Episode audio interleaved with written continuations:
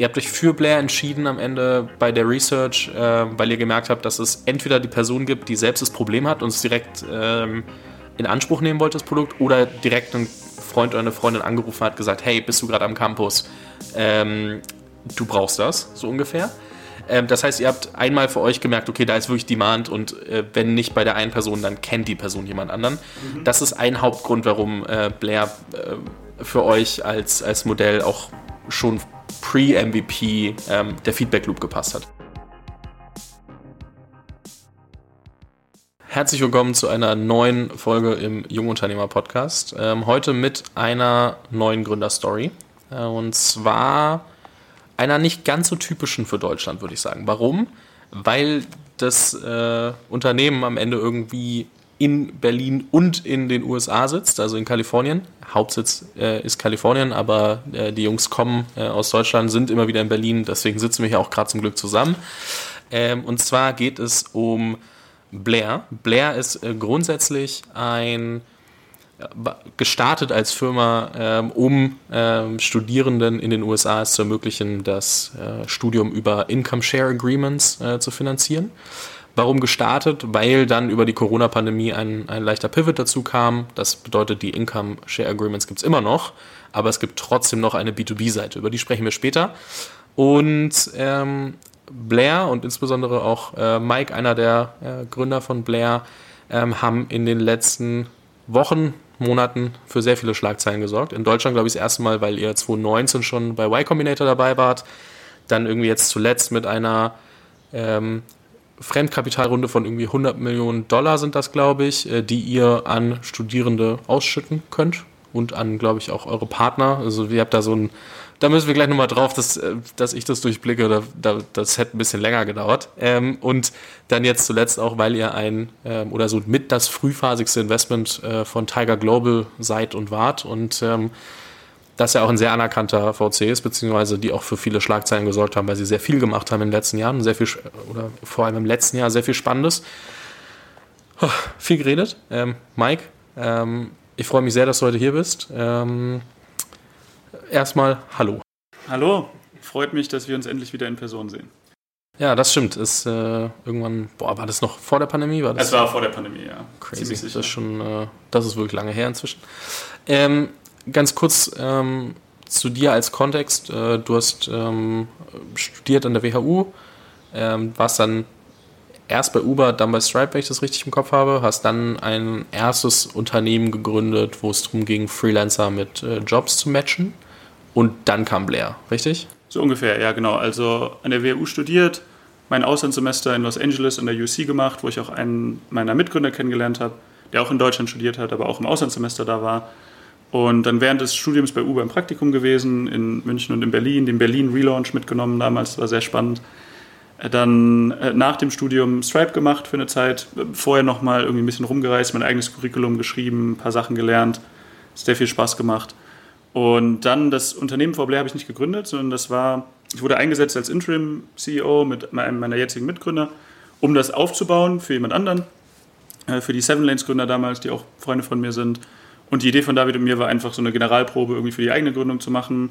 Es war ein ziemlich guter Deal, den wir da hatten. Wir hatten komplette Autonomie. Wir waren beteiligt an jedem Deal, den wir gemacht haben. Und es war für uns einfach so diese Übergangsphase in die eigene Gründung dann danach. Und das hat sich irgendwie gut, ganz gut angeboten. Und Blair ist dann das erste Unternehmen, was wir dann selbst gegründet haben. Okay, ja, Interim CEO oder war was. Genau. Ähm, aber ein Punkt, den ich spannend finde, also viele aus den Sachen, die du gerade angesprochen hast, kommen wir nochmal drauf. Aber eins war dein eigenes Curriculum. Das heißt, du bist sehr strategisch oder sehr strukturiert daran gegangen, ähm, dich in das Thema einzuarbeiten. Wie sah das aus? Mhm. Ja, also ich war immer schon extrem interessiert daran, neue Sachen zu lernen. Das hat irgendwie schon viel zu früh angefangen, schon in Schulzeiten, dass ich meistens interessierter war an Sachen, die nicht gerade im Unterricht drangenommen wurden und dann während des Unterrichts meine eigenen Bücher gelesen habe oder irgendwas anderes gemacht habe, was nicht direkt mit dem Unterricht zu tun hatte. Aber war auch sehr gut darin, so zu tun, als würde ich aufpassen, was äh, sehr praktisch dann war. Und das habe ich dann halt irgendwie im Laufe der Zeit weitergeführt. Während des Studiums in der WU dann aber auch viele andere Sachen gemacht, also viele Initiativen an der Uni, unsere Pro Bono-Beratung geleitet, dann die professionelle Beratung in Anführungszeichen geleitet, wo man dann auch Projekte für Unternehmen macht und dafür bezahlt wird. Und dann aber auch irgendwie gemerkt, dass ich im Laufe der, des Studiums ein bisschen den Überblick verloren habe, ein bisschen den Fokus verloren habe, Sachen zu machen oder Sachen zu lernen, die ich wirklich auch irgendwie selbst für mich mitnehmen wollte. Und das dann gesagt, okay, der perfekte Zeitpunkt ist direkt nach dem Studium, weil später ist man irgendwann im Arbeitsleben oder dann, dann habe ich halt gegründet, dann wird es auf jeden Fall nicht mehr, der Zeitpunkt wird nicht mehr so gut sein, wie du weißt. Das, das Leben wird irgendwann sehr, sehr busy, wie man heutzutage sagt. Und dann habe ich mich wirklich hingesetzt über Wochen und aufgeschrieben, was ich nochmal lernen will, was mir wichtig ist, wie ich das machen könnte. Und mir dann ein sehr strukturiertes Curriculum einfach irgendwie selbst geschrieben und mir ein eigenes Semester quasi gemacht, aber halt nicht langweilig in Anführungszeichen an der Uni, sondern in verschiedenen Städten auf der Welt. Also ich war irgendwie einen Monat in Prag, ich war einen Monat in Lissabon, ich war dann einen Monat nochmal in LA und habe halt dann alles gemacht. Von, ich habe einen Deep Learning Kurs online gemacht, ich habe ein paar Sachen auf sportlicher Seite mir nochmal angeschaut, die ich gerne nochmal irgendwie lernen wollte. Ich habe sehr viel selbst geschrieben, weil ich darin besser werden wollte. Ich habe meine Rhetorik verbessert. Ich hatte halt irgendwie verschiedenste, ich habe einige Bücher gelesen. Ich glaube, in dem kompletten Zeitraum irgendwie 70 Bücher dann irgendwie über die sechs Monate. Also einiges, einiges gelesen, was ich noch mitnehmen wollte und hat mir einfach das zusammengeschrieben, was ich irgendwie in einem Semester hätte lernen wollen, wenn es das irgendwie gäbe. Und dann, es hat extrem viel Spaß gemacht und vor allem eine Sache, die auch noch im Fokus war, war irgendwie äh, Character Development, also wie schaffe ich es, noch ein bisschen besser zu reflektieren, was ich eigentlich will, wohin ich möchte und wer ich eigentlich bin. Habe sehr viel irgendwie auch mein, mein Journal geschrieben und mich darauf fokussiert zu überlegen, wie finde ich irgendwie zu der Person, die ich eigentlich sein will. Und das war lustigerweise, also ich bin viel tiefer in Machine Learning eingestiegen. Ich habe mein, ich glaube, mein, mein Schreiben hat sich definitiv verbessert. Aber ich glaube, was mir wirklich geholfen hat in der Zeit, war dediziert mir Zeit zu nehmen, um zu überlegen, wer bin ich, was will ich und wie komme ich dahin.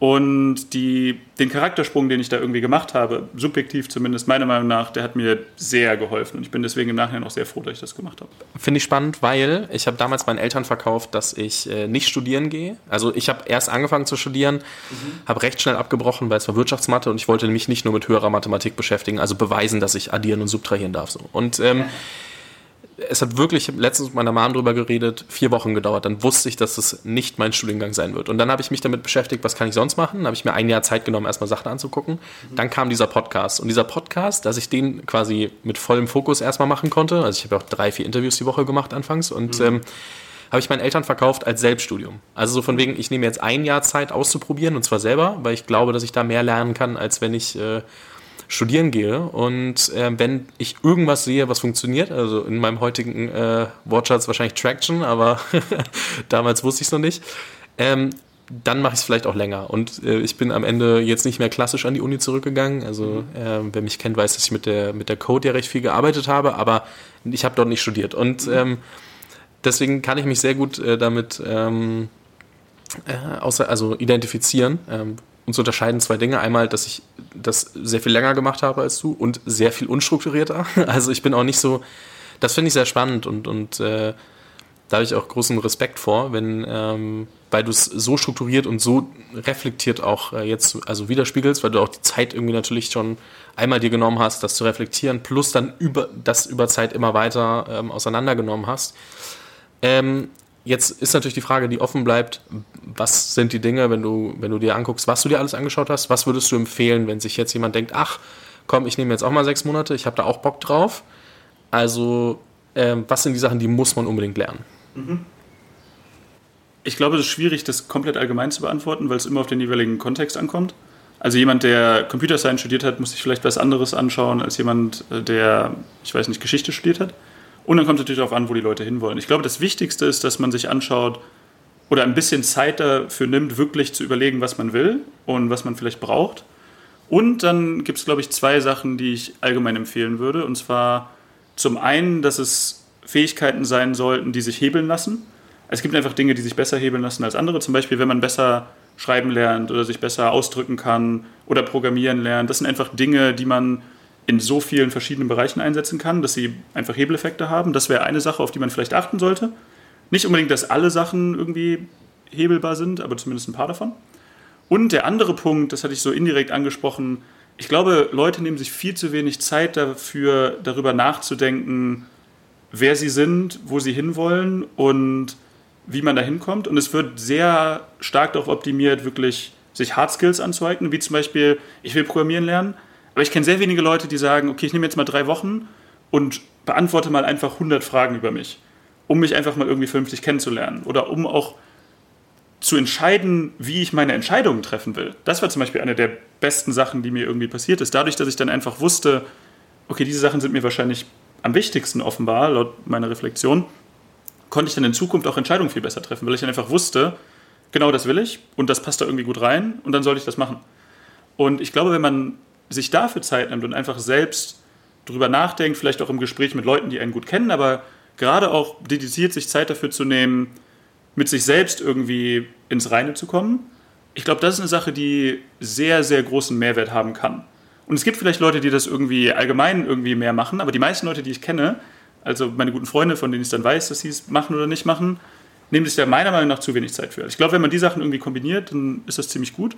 Und ich glaube, zu guter Letzt, es soll halt auch ein bisschen Spaß machen. Also wenn man sich nur dazu zwingt, sechs Monate Sachen zu lernen, von denen man denkt, dass sie einen vielleicht irgendwie weiterbringen, aber nichts davon macht Spaß, dann weiß ich, dass du auch nach zwei Wochen wieder abbrichst in der Regel. Also, ja, die Leute machen auch fünf Jahre Uni, weil sie glauben, dass es ihnen was bringt und stellen dann fest, oh, nach dem Master bin ich trotzdem nicht schlauer. Also. Aber da haben, sie, da haben sie Struktur, da können sie nicht einfach so, also da können sie in Anführungszeichen nicht einfach so aufhören. Es gibt genug Studienabbrecher, ja, aber gerade wenn man so in das Selbststudium geht, braucht man schon eine gewisse Menge an Disziplin um das überhaupt dann auch weiter durchzuführen. Ich meine, bei dir dann ja wahrscheinlich, wahrscheinlich ähnlich. Niemand hat dich dazu gezwungen, vier Interviews die Woche zu machen am Anfang. Da warst du ja für zuständig. Und da muss man sich halt die Systeme bauen, dass das irgendwie funktioniert. Aber ja, Studium ist sogar eine interessante Sache, weil ich einfach glaube, dass sehr viele Leute einfach studieren, weil Studieren irgendwie das ist, was man halt irgendwie macht nach dem Abi. Und dass viele Leute auch irgendwie hängen bleiben in Sachen, die eigentlich gar nicht so wirklich zu denen passen. Und als letzter, äh, ich habe sehr viele Punkte, was das angeht, aber als letzter Punkt noch, dass viele Leute Dinge studieren, die ihnen vielleicht thematisch im Studium Spaß machen, aber teilweise gar nicht drüber nachdenken, was sie denn nach dem Studium damit überhaupt anfangen wollen. Und klar, man kann immer noch in verschiedene Richtungen gehen, aber man arbeitet halt irgendwie für 50 Jahre oder was weiß ich irgendwie danach. Oder wenn, wie ich hoffe, die lebensverlängernden Maßnahmen der Wissenschaft sich äh, gut entwickeln in den nächsten Jahren, dann vielleicht auch für 100 Jahre. Aber man studiert halt nur für ein paar. Das heißt, irgendwie die Mischung aus beiden macht es dann auch irgendwie wieder. Ja, also ein Punkt ist, so sich mit sich selbst auseinanderzusetzen und zu schauen, was will ich eigentlich und sich damit wirklich mal zu beschäftigen und nicht nur mal 16 Personalities, den äh, Persönlichkeitstest durchzuklicken, einmal kurz Headline-Reading das Ergebnis anzugucken und dann wieder wegzuklicken. Mhm. Ich glaube, das ist ein sehr essentieller Part, weil nur so kannst du bessere Entscheidungen treffen. Plus, sich dann auch, also ich habe mir das damals als so doof das klingt, als so ein Google Sheet gebaut, so eine ähm, Entscheidungsmatrix habe ich das genannt. So, da, da standen anfangs Faktoren drin und die habe ich dann immer wieder neu evaluiert. Ist das noch das, was ich gerade wichtig finde? Da habe ich die von 1 bis 10 geratet. 7 gab es nicht, weil 7 ist immer so zwischendrin, zwischen gut und schlecht. Und ich muss mich immer, ich habe mich irgendwann dazu gezwungen zu sagen, entweder ja oder nein. Also, und wie sehr ja, kann ich dann immer noch variieren.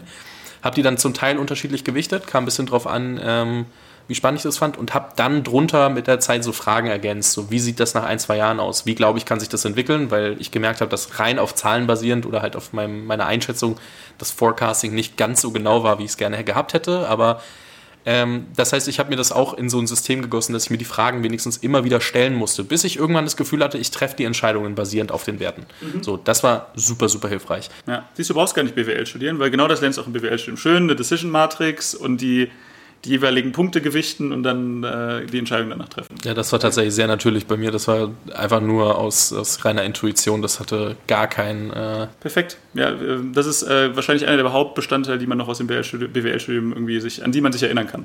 Was ja, was ja trotzdem, wenn man das wenigstens mitnimmt und anwendet, was einem schon mal zu deutlich besseren Entscheidungen hilft. Kann man das schneller lernen? Wahrscheinlich auch, aber ähm, genau. Und dann der andere Punkt mit, den, mit dem Studium ich glaube, was, warum es auch äh, sehr geil ist zu studieren, ist, weil du dich nicht damit beschäftigen musst, ähm, in einer gewissen Form Ergebnisse zu produzieren. Warum? Warum sage ich das? Also einmal, ähm, ich glaube nicht, dass das äh, Studium für jeden generell schlecht ist. Auf gar keinen Fall. Ne? Also den meisten Leuten würde ich 100%. immer empfehlen, studieren ja, und auch 100%. erst abbrechen oder wenn überhaupt abbrechen, wenn du wirklich, wirklich keine Zeit mehr für das hast, was du eigentlich machen willst. So, keine Ahnung, wenn du jetzt noch studieren würdest und du sagst jetzt, Blair, irgendwann muss ich mich die Entscheidung treffen, dann, dann würde ich wahrscheinlich auch sagen, okay, macht wahrscheinlich Sinn. Aber bis zu dem Punkt, wo du es überhand nimmt, auf gar keinen Fall. So, ja. einmal kurz als Statement vorweg, weil das mhm. jetzt gleich ein bisschen plakativer formuliert ist. Aber was bei mir passiert ist, in dem Moment, wo ich nicht mehr studiert habe, haben alle Leute gefragt, kannst du davon leben, was wird daraus, hast du schon Erfolge und so weiter. Studium ist Safety Net. Na, da fragt dich drei Jahre keiner, bis was passiert oder ja. fünf Jahre keiner, was passiert, wenn du einen Master machst oder länger studierst. Da, da fragt dich niemand, was du vorhast, was das ja. wird und so, sondern du kannst einfach, du, du kannst nichts machen, kannst in der Bar arbeiten oder auch nicht und ähm, alles cool. Oder du gehst da ein bisschen strukturierter ran und, mhm. und weißt, was du lernen willst aber du musst dich damit nicht beschäftigen. Du kannst es auf die lange Bank schieben, weil du sagst, hey, ich mache erstmal mein BWL-Studium. Das sind dann, glaube ich, die Leute, die als BWL-Studenten katalogisiert werden, die erstmal gucken, was sie machen wollen und deswegen BWL studieren, so ungefähr. Was auch nicht schlimm ist. Ne? Also keiner muss mit 21 alles erreicht haben, was er sich vorgenommen hat. Geht eh nicht. Ne? Also, genau. Und ähm, das heißt, äh, bitte, bitte äh, in den Kontext setzen, wie vorhin gesagt, und nicht einfach ähm, jetzt nur das, was ich gerade sage, nehmen. Aber was passiert, wenn du auf dich selbst äh, gestellt bist oder, oder dich mit den eigenen, mit den Sachen beschäftigst? Du musst äh, auf viele Fragen, die du dir während des Studiums nicht stellst, Antworten finden. Und wenn die nur bedeutet, ich gebe mir jetzt ein, Monat, äh, ein Jahr Zeit zu lernen, so das ist, ist eine aktive Entscheidung, aber du musst die Entscheidung treffen. Sie ist nicht durch den Rahmen vorgegeben. Und das hat mich krass gechallenged, weil die Leute da draußen, egal ob Familie oder Freunde oder Menschen, die ich kennengelernt habe, ganz andere Fragen gestellt haben. Ja, ja das glaube ich. Also deswegen fand ja, ich das, das einen krassen Unterschied. Das sehe ich genauso. Also das Studium hat den riesen Vorteil, dass man sehr viele Sachen ausprobieren kann. Weil man, nehmen wir jetzt mal das klassische Lebenslaufdenken, einfach mal, um es irgendwie einfacher zu machen, weil man ja was draufstehen hat. Man, hat, man ist ja aktiv am Studieren und niemand fragt einen danach, ja, was ist denn aus dem Nebenprojekt geworden, was du im dritten Semester gemacht hast. Wenn du währenddessen nicht studierst, dann fragt dich jeder, ja, okay, sechs Monate lang hast du das hier gemacht? Was, was war denn das? Und äh, was ist daraus geworden? Und der andere Punkt, der super beim Studieren ist, ist einfach das Netzwerk. Also einfach das, oder sowohl das soziale und teilweise auch das berufliche Netzwerk. Man lernt so viele Leute kennen im gleichen Alter, mit ähnlichen Interessen. Und ich glaube, diese beiden Sachen sind extrem wertvoll. Und ich persönlich würde wahrscheinlich auch wahrscheinlich wieder studieren. Vielleicht würde ich ein paar, ich würde schon ein paar Sachen anders machen. Aber alleine, um so viele gute Freunde von mir irgendwie kennengelernt zu haben, auch in so einem sehr informellen Kontext dann irgendwie das, das hat schon sehr viel Spaß gemacht. 100 Pro. Also wie gesagt, äh, kein äh, Studium-Bashing, sondern mehr ein ähm, mal ein paar. Das stimmt, aber trotzdem sollten sich viele Unis auch überlegen, was sie da überhaupt lehren und äh, ob das überhaupt sinnvoll ist. Äh, da kann ich auch gerne zitiert werden. aber wir können für alles zitiert werden, aber äh, ich äh, wollte es trotzdem in Kontext setzen. Ist immer so, ist immer, ist immer schöner, auch für jeden, der drüber nachdenkt, weil wenn dann, es bleibt ja dann trotzdem nur die eine Aussage im Kopf und dann muss man sich trotzdem nochmal anhören, was wir da gesagt haben. Mhm. Ähm, ich finde eine, eine Sache interessant ähm, bei euch und zwar das Thema, mit dem ihr euch beschäftigt, ist ja jetzt doch eher weniger sexy, würde ich sagen. Und heutzutage habe ich das Gefühl, dass sehr viele Gründer, First-Time-Founder, wie auch immer, versuchen Themen zu finden, die sexy sind und nicht ähm, eine zum Beispiel Problemlösung, Painkiller, wie auch immer man das dann, dann definiert.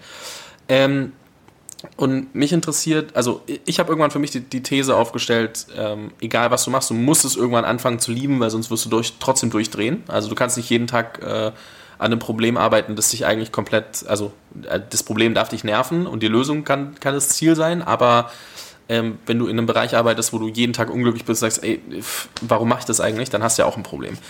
Wie würdest du Passion und, und äh, Problem in Verhältnis setzen? Also mhm. was hat das für eine Rolle gespielt, ähm, als ihr die Ideen evaluiert habt? Ja, also David, einer meiner Mitgründer und ich, wir hatten uns anfangs verschiedene Sachen irgendwie angeguckt und wir hatten drei Kriterien, nach denen wir irgendwie auswählen wollten. Zum einen ist das ein Markt, der irgendwie wachsen wird, relativ stark, weil wir glauben, dass Marktwachstum eine der wichtigsten Sachen ist. Also entweder ein kleiner Markt, der sehr schnell wächst, oder einfach ein sehr großer Markt, der irgendwie nicht zu stark stagniert oder irgendwie sowas. Dann ist das irgendwie ein Problem, was wir lösen wollen? Also sind wir da irgendwie passionate für? Also haben wir da irgendeinen Bezug zu? Und dann zu guter Letzt, können wir das überhaupt? Weil ein super Beispiel ist, VR wird wachsen. Ich finde es richtig, richtig cool, aber ich bin nicht der richtige Gründer momentan, um irgendwie ein VR-Startup zu bauen. Dann haben wir uns verschiedenste Sachen angeguckt und sind aber mehr oder weniger in das Thema reingestolpert. Also es war eher so indirekt. Das war gar nicht eines der Themen, was wir uns anfangs genauer angeguckt haben. Aber es war einfach so, wir haben mit so vielen unserer Freunden, unserer Freunde in den USA gesprochen und Student Debt kam einfach immer, immer und immer wieder auf. Und ich glaube, das Thema Passion zum Problem ist wichtig, aber man darf sich auch nicht zu sehr in das Problem verlieben und vor allem nicht in die Lösung verlieben. Das ist, glaube ich, sogar eines der Probleme, was viele Founder haben. Die verlieben sich dann irgendwie in ihre Lösung und merken dann zu spät, dass es eigentlich gar nicht das Richtige für das Problem ist. Ich glaube, eine, eine Grundbezug sollte man irgendwie haben. Aber was ich fast schon wichtiger finde, es gibt ja genug sehr erfolgreiche Gründer, die nicht unbedingt jetzt in ihrem absoluten Passion-Projekt irgendwie was gegründet haben. Weil es ist ja auch nicht immer, man findet vielleicht zwei oder drei Sachen auf der Welt wirklich so richtig, richtig gut und vielleicht sind das nicht immer die besten Sachen irgendwie, um was zu gründen. Es ist teilweise eine gute Voraussetzung, aber oft gibt es ja auch sehr erfolgreiche Sachen, wo Gründer einfach ein Problem erkannt haben, denken, dass sie es irgendwie lösen können und dann losgelegt haben. Und ich glaube, was ich fast noch wichtiger finde, als das Problem wirklich zu lieben, in Anführungszeichen, oder irgendwie diesen Bereich, ist die Arbeit, die man tagtäglich macht. Und das hängt dann natürlich teilweise zusammen. Wenn man einen Intro-Tech baut, dann muss man sich wahrscheinlich sehr viel mit Regulation beschäftigen. Das heißt, wenn man das nicht so gern mag, ist es zumindest einer davon. Einer, ja, ja, einer davon. Oder wenn man ein Direct-to-Consumer-Modell baut, dann muss man wahrscheinlich in irgendeiner Art und Weise mit Instagram und Influencern arbeiten. Und wenn man halt eher der Typ ist, dass einem das nicht so viel Spaß macht, dann sollte man wahrscheinlich davon weggehen. Oder die, die Branche hat auch sehr viel damit zu tun, mit was für Leuten man zu tun hat. Wenn man ein Software-Tool für Startups baut, dann hat man viel mit Foundern zu tun. Äh, wenn man ein Software-Tool für Handwerker baut, hat man mehr mit Handwerkern zu tun. So, worauf ich eigentlich hinaus wollte, ist, man muss irgendwas finden, wo man die tagtägliche Arbeit irgendwie einigermaßen erträglich findet oder hoffentlich dann über Zeit, aber auch Sachen hat, in denen man gut ist, wo man sich wohlfühlt. Und da hat das Problem und die Lösung und der Markt niemand ist schon einiges mit zu tun. Und ich glaube, das ist was, was viele Leute unterschätzen, weil da sehe ich auch viele Gründer ein bisschen am Verzweifeln irgendwie, wenn sie dann merken, okay, ich arbeite jetzt seit zwei Jahren an einer Sache, die kann ich eigentlich nicht so gut oder das gefällt mir eigentlich überhaupt nicht und das treibt die dann auch irgendwie in den Burnout oder in die Unproduktivität und das führt dann auch teilweise zu Konflikten im Gründerteam etc. Das heißt, um die Frage kurz nochmal irgendwie zu beantworten, ich glaube, es ist wichtig, eine gewisse, einen gewissen Bezug zum Thema zu haben, das macht es einfacher. Aber was ich noch viel wichtiger finde, ist, dass man im Gründerteam, die, wenn man die Aufgaben aufteilt, die man sich irgendwie anschaut, dass man dann irgendwann bei Sachen landet, die einem bis zu einem gewissen Grad liegen. Weil das ist der Faktor, den ich, glaube ich, sehe, der am meisten oder der, nicht am meisten, aber der sehr, sehr viele, auch gerade First-Time-Founder sehr beschäftigt. Mhm. Aber ich glaube, also hatten wir vorher auch schon äh, drüber gesprochen, als wir uns vor der Aufnahme unterhalten haben. Ich glaube, da ist auch manchmal das fehlende Verständnis von, wo fange ich überhaupt an und wie teile ich mir die Sachen ein und dann ist es doch irgendwie so, dass jeder alles macht und man hätte gern die mehr Struktur, dann gibt man sich die Struktur, dann bleiben Dinge liegen.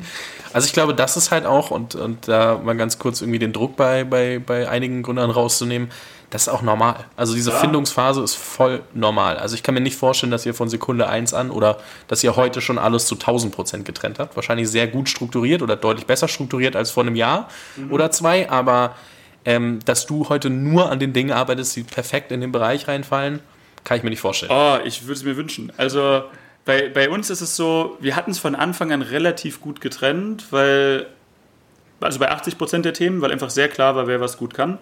Unser CTO hat Product und Engineering gemacht. David hat sich um, also unser COO hat sich um irgendwie operative Themen gekümmert, wie Vertrieb oder Kundensupport oder ähnliches.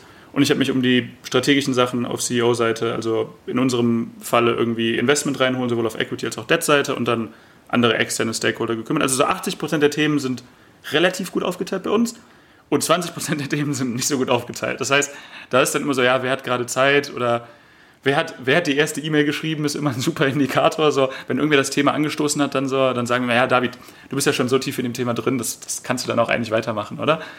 Und da muss man halt irgendwie schauen, wie man sich das dann weiter aufteilt. Bei mir ist jetzt mittlerweile so, dass dadurch, dass wir jetzt das erste Mal in der Position sind, wo ich gerade nicht am Fundraisen bin, weil dadurch, dass wir eben dieses Fintech sind und auch immer diesen Debt-Teil hatten, war ich immer entweder Equity oder Debt am Raisen. Und es ist das erste Mal auch erfreulicherweise so, dass ich gerade nicht am Raisen bin. Das heißt, ich habe jetzt irgendwie ein paar andere Sachen. Das heißt, momentan räume ich einfach viel meinen Mitgründern irgendwie Dinge aus dem Weg und kümmere mich dann aber auch primär ums äh, Hiring. Aber ja, also es ist nie 100% klar, wer irgendwie Dinge macht, die reinkommen. Und mit der Zeit entwickelt sich das logischerweise. Man bekommt ein Verständnis dafür und gerade wenn man auch Mitarbeiter einstellt, die übernehmen ja auch Verantwortung und dann kann man Sachen abgeben oder teilweise auch Verantwortungsbereiche abgeben. Aber es ist immer ein Prozess und gerade ganz am Anfang ist es auch ein sehr fließender Prozess. Ich glaube, eine, eine gute Sache, wo du es gerade ansprichst, auch gerade bei Leuten, die irgendwie noch in der sehr früh, frühen Phase sind, ist, dass es sehr hilft, mit Mitgründern oder potenziellen Mitgründern schon mal darüber zu sprechen, wie man sich auch Aufgabenbereiche ungefähr vorstellt. Weil eines der Probleme, was oft aufkommt, ist, dass Gründer sich streiten, wenn nicht klar ist, wer was macht, oder wenn zwei Leute den Anspruch haben, denselben Bereich zu betreuen. Also wenn beide Leute CTO sein wollen oder wenn beide Leute CEO sein wollen. das führt meiner Erfahrung nach und auch in meinem direkten Freundeskreis, aber auch darüber hinaus zu Konflikten und dann teilweise auch zu Gründern, die sich dann deswegen trennen. Also das ist einer der meistgenannten Gründe, warum sich Gründerteams trennen. Also da sollte man irgendwie anfangs zumindest ungefähr klar abgesteckt haben, welche Bereiche ungefähr in welche Richtung gehen. Zumindest bei den größeren Sachen. So strukturiert, wie ich dich bisher wahrgenommen habe und äh, wo wir das Thema Gründerkonflikte gerade hatten. Und mhm. ja, ihr habt euch aufgeteilt, wie ihr äh, grob eure Aufgaben seht und wo sich wer hinentwickeln will. Äh, das heißt, ihr habt ein Konfliktpotenzial aus dem Weg geräumt, aber dadurch, dass wir im Startup-Bereich sind, äh, gibt es da doch einige mehr. Welche Strukturen habt ihr geschaffen, um dafür zu sorgen, dass sich nichts aufstaut oder ähm, ihr überhaupt, also dass ihr irgendwann auf einmal in so eine Welle reinrennt und äh, alles losbricht? Ja, er ist eines meiner absoluten Lieblingsthemen auch sogar und unglaublich wichtig. Also bei uns ist es so, wir sind halt gut befreundet, was irgendwie eine sehr gute Basis ist.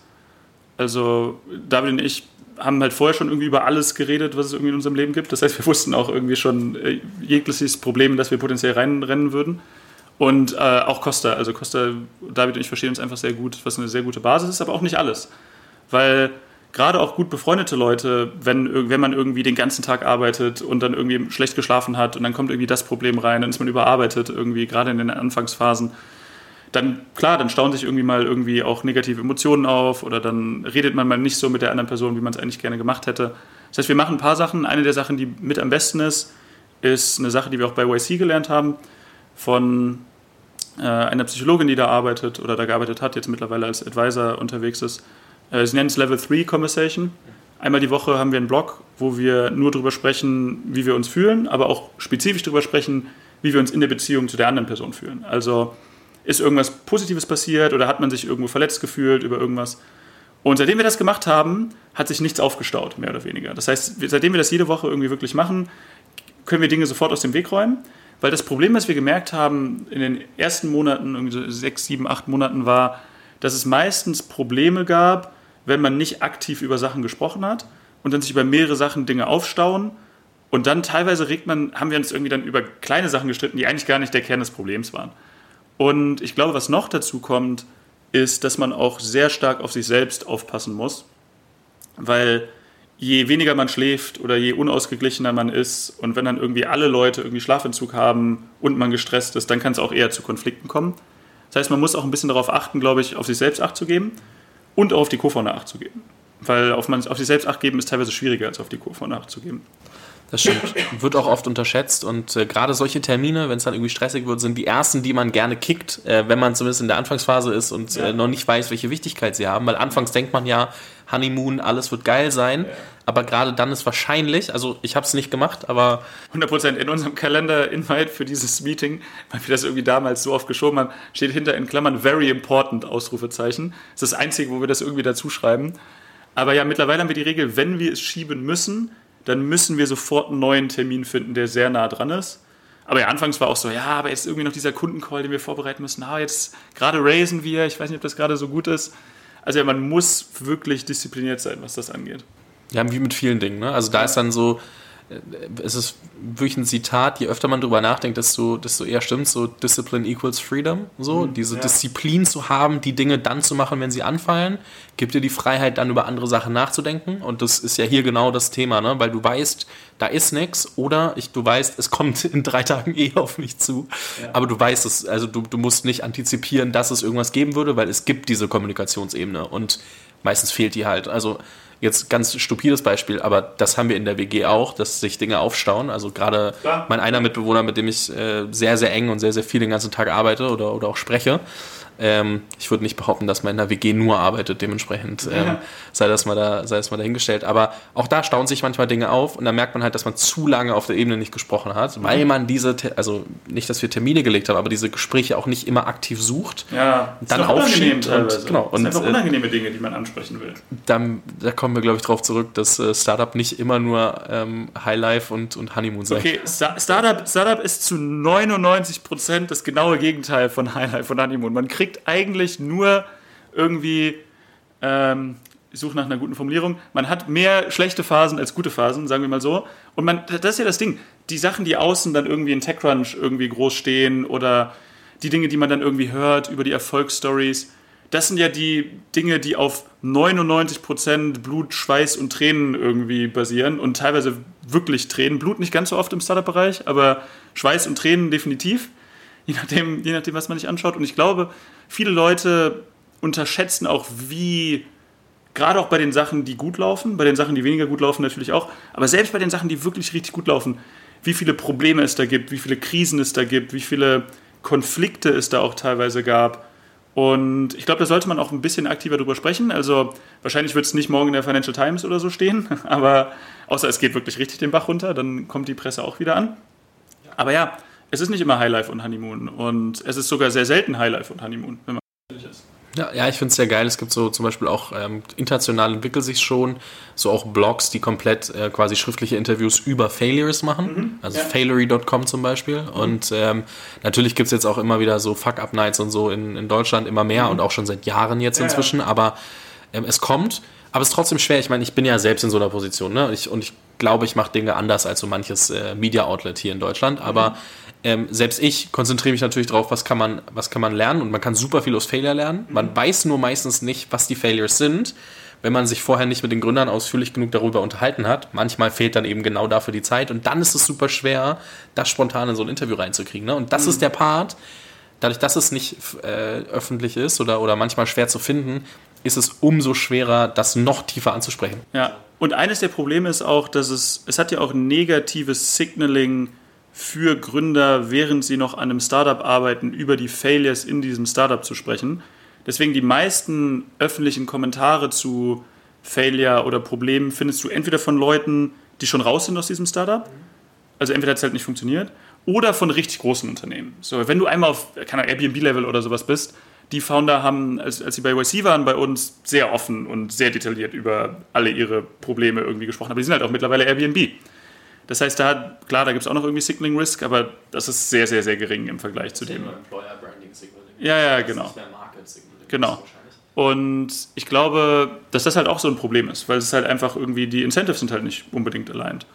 Und ich glaube, deswegen muss man doch drüber nachdenken, wie man es dann irgendwie kommuniziert. Aber wir können gerne mal über ein, zwei Failures bei uns sprechen, die am Anfang irgendwie passiert sind, äh, wenn, wenn das irgendwie hilfreich ist für die Hörer. Ich weiß es nicht.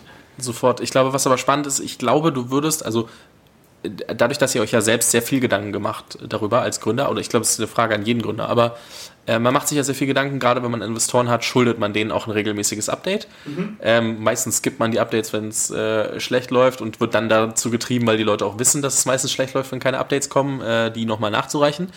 Ähm, aber ich glaube tatsächlich, dass es sogar helfen würde, diese Updates public zu machen ähm, in einem gewissen, also bis zu einem gewissen, äh, es gibt manche Sachen, also es gibt ja, keine Ahnung, auch Legal Cases und so intern, die kannst du einfach nicht mhm. rausbringen. Ne? Aber ich ja. glaube, sehr reflektiert sagen zu können, was äh, gerade für Probleme auftreten, welche man bewältigt hat.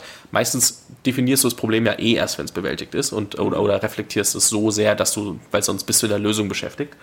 Aber ich glaube tatsächlich, dass es weniger Negative Impact hat, als wir denken, mhm. weil ich glaube, jeder, auch Investor und Co., ja, eigentlich ist das, ist ein positives Signaling, weil es zeigt, wie sehr man reflektieren kann, wie schnell man Dinge durcharbeiten und aufarbeiten kann. Würde ich zumindest mal in Frage stellen, ob das nur negatives Signaling ist. Ja, ich glaube, es ist nicht nur negatives Signaling, aber ich glaube, das Grundproblem ist, dass viele Investoren, wenn sie nur bruchstückhaft irgendwie irgendwas lesen oder mitbekommen, dass es nur die erste Assoziation ist. Wenn, du, wenn sie rational und wirklich sich mit dem Thema beschäftigen, dann kann es auch zu positiven Signaling kommen, weil dann, okay, ja, die Gründer denken drüber nach, das heißt, bei der nächsten Entscheidung werden sie es wahrscheinlich besser machen. Aber das erste, die erste Assoziation ist erstmal, oh, warte, ähm, ah, Problem. Ich glaube, das ist eher das Problem.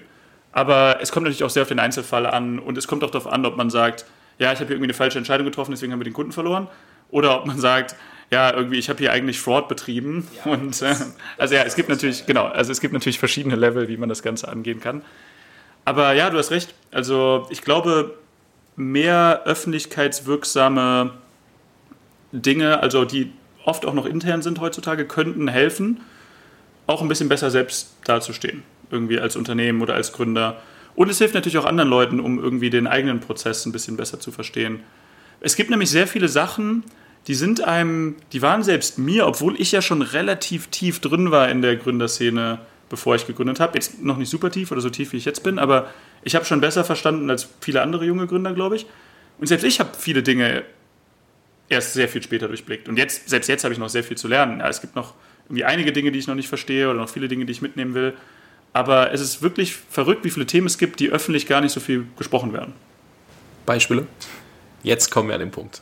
Äh, ja, super. Also ich glaube, ein paar Beispiele sind, ich glaube eben dieses Startup ist nicht nur Highlife, das kommt zwar ein bisschen mehr, aber ich habe das Gefühl, dass es bei vielen Leuten immer noch nicht so ganz angekommen, weil man eben doch nur irgendwie primär die Erfolge irgendwie liest. also Outlets wie Gründerszene und Co., jetzt mal in Deutschland, mhm. ähm, auch TechCrunch publishen halt der die Finanzierung, der die, der die, ja, der die. Genau. Dazu kommen einmal ähm, dann irgendwie falsche Annahmen bei neuen Gründern oder also mhm. sowohl mit ich brauche direkt Funding, um loszulegen, als auch eben es ist nur Highlife. Also ja. Genau, und ich glaube auch die Annahme, was wirklich gemacht wird so den Tag über, ist teilweise auch, also bei, bei einigen Leuten zumindest falsch. Also am Anfang sitzt du halt da, du baust das Produkt, du schreibst E-Mails mit Kunden, du redest mit Kunden, sonst machst du nichts. Also es ist nicht irgendwie dieses, ja, ich verhandle jetzt diesen Deal oder ich denke so richtig strategisch an einem Whiteboard über Sachen nach.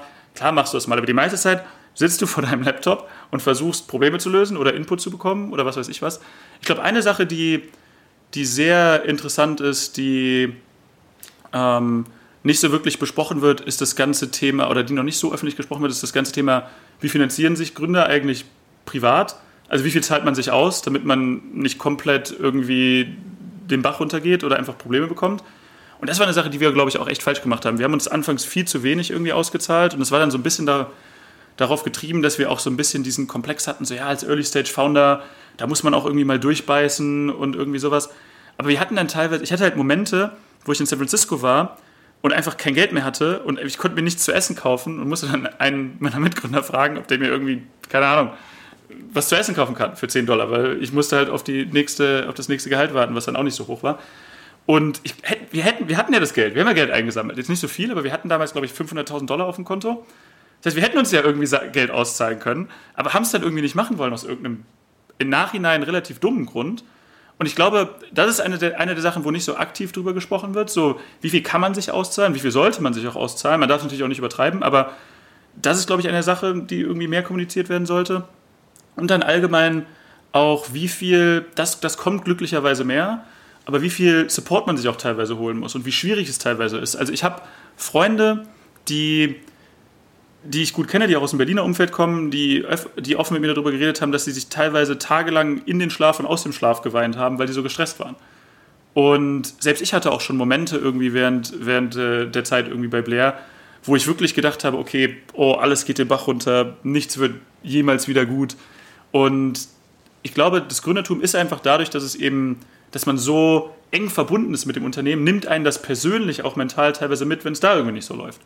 Und das wird mehr kommuniziert, glaube ich, aber noch nicht so offen, wie es irgendwie kommuniziert werden sollte. Und die, die Höhen sind sehr hoch und es macht auch super viel Spaß, Gründer zu sein. Aber es hat halt auch irgendwie die schlechten Seiten. Ich glaube, man braucht einfach ein Support-Netzwerk. Und das ist eine der wichtigsten Sachen.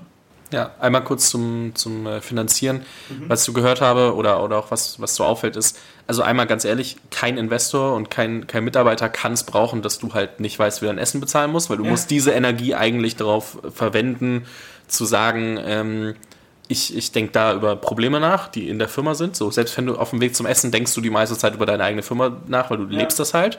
So, das kann dann zu diesem Stress führen und Co. Das ist nochmal äh, separates Feld, bleiben wir kurz beim Geld. Mhm. Ähm, das heißt, du musst schon überlegen, wie viel Geld brauche ich. Du brauchst nicht so viel, als ob du jetzt seit zehn Jahren irgendwie Karriere machst und dann bei Siemens bist. So, das äh, kannst du auch nicht rechtfertigen, aber ja. ein gewisses Mindestmaß, dass du nicht am Ende des Monats denkst, verdammt, ich hätte vor 20 Tagen Geld gebraucht. So, mhm. das was es für dich bedeutet ähm, und äh, keine Ahnung, du sollst jetzt wahrscheinlich keine 5000 Euro Monat Wohnung äh, haben alleine, weil das ja. ist wahrscheinlich schwer zu rechtfertigen. Auch ähm, zu Recht äh, wird das gechallenged.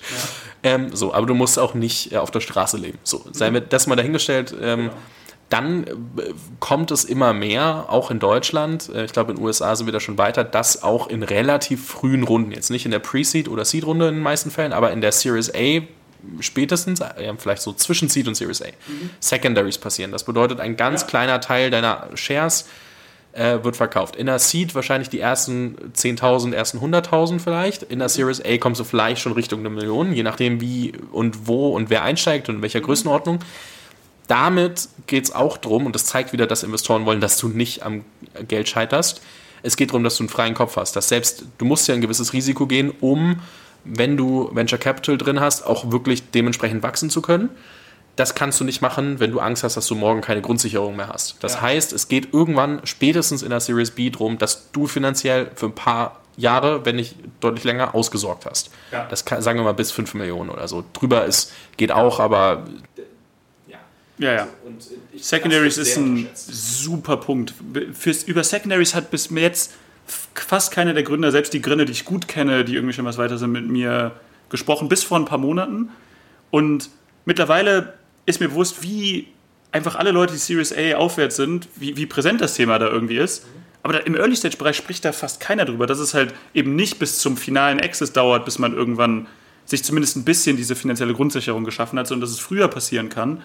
Und ich glaube, das ist eine Sache, wenn mehr Leute, wie du, wie du es gerade kommuniziert hast, es einfach wissen, dass es eben gegebenenfalls vorher schon diesen Ausgleich für das ganze Opfer, was man irgendwie gebracht hat und den Mehrwert, den man geschaffen hat, geben kann.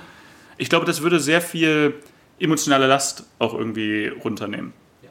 Und bei, bei uns ist es zum Beispiel so, seitdem ich mir irgendwie mehr auszahle und dann habe ich auch ein, zwei irgendwie ganz gute Investments noch gemacht, seitdem ich einfach irgendwie mehr Geld zur Verfügung habe, denke ich nicht mehr drüber nach, also im ganz krassen Stil dann 2019, ja, wie bezahle ich das Essen, aber auch nicht mehr so, ah ja, irgendwie jetzt dieses finanzielle Problem oder das.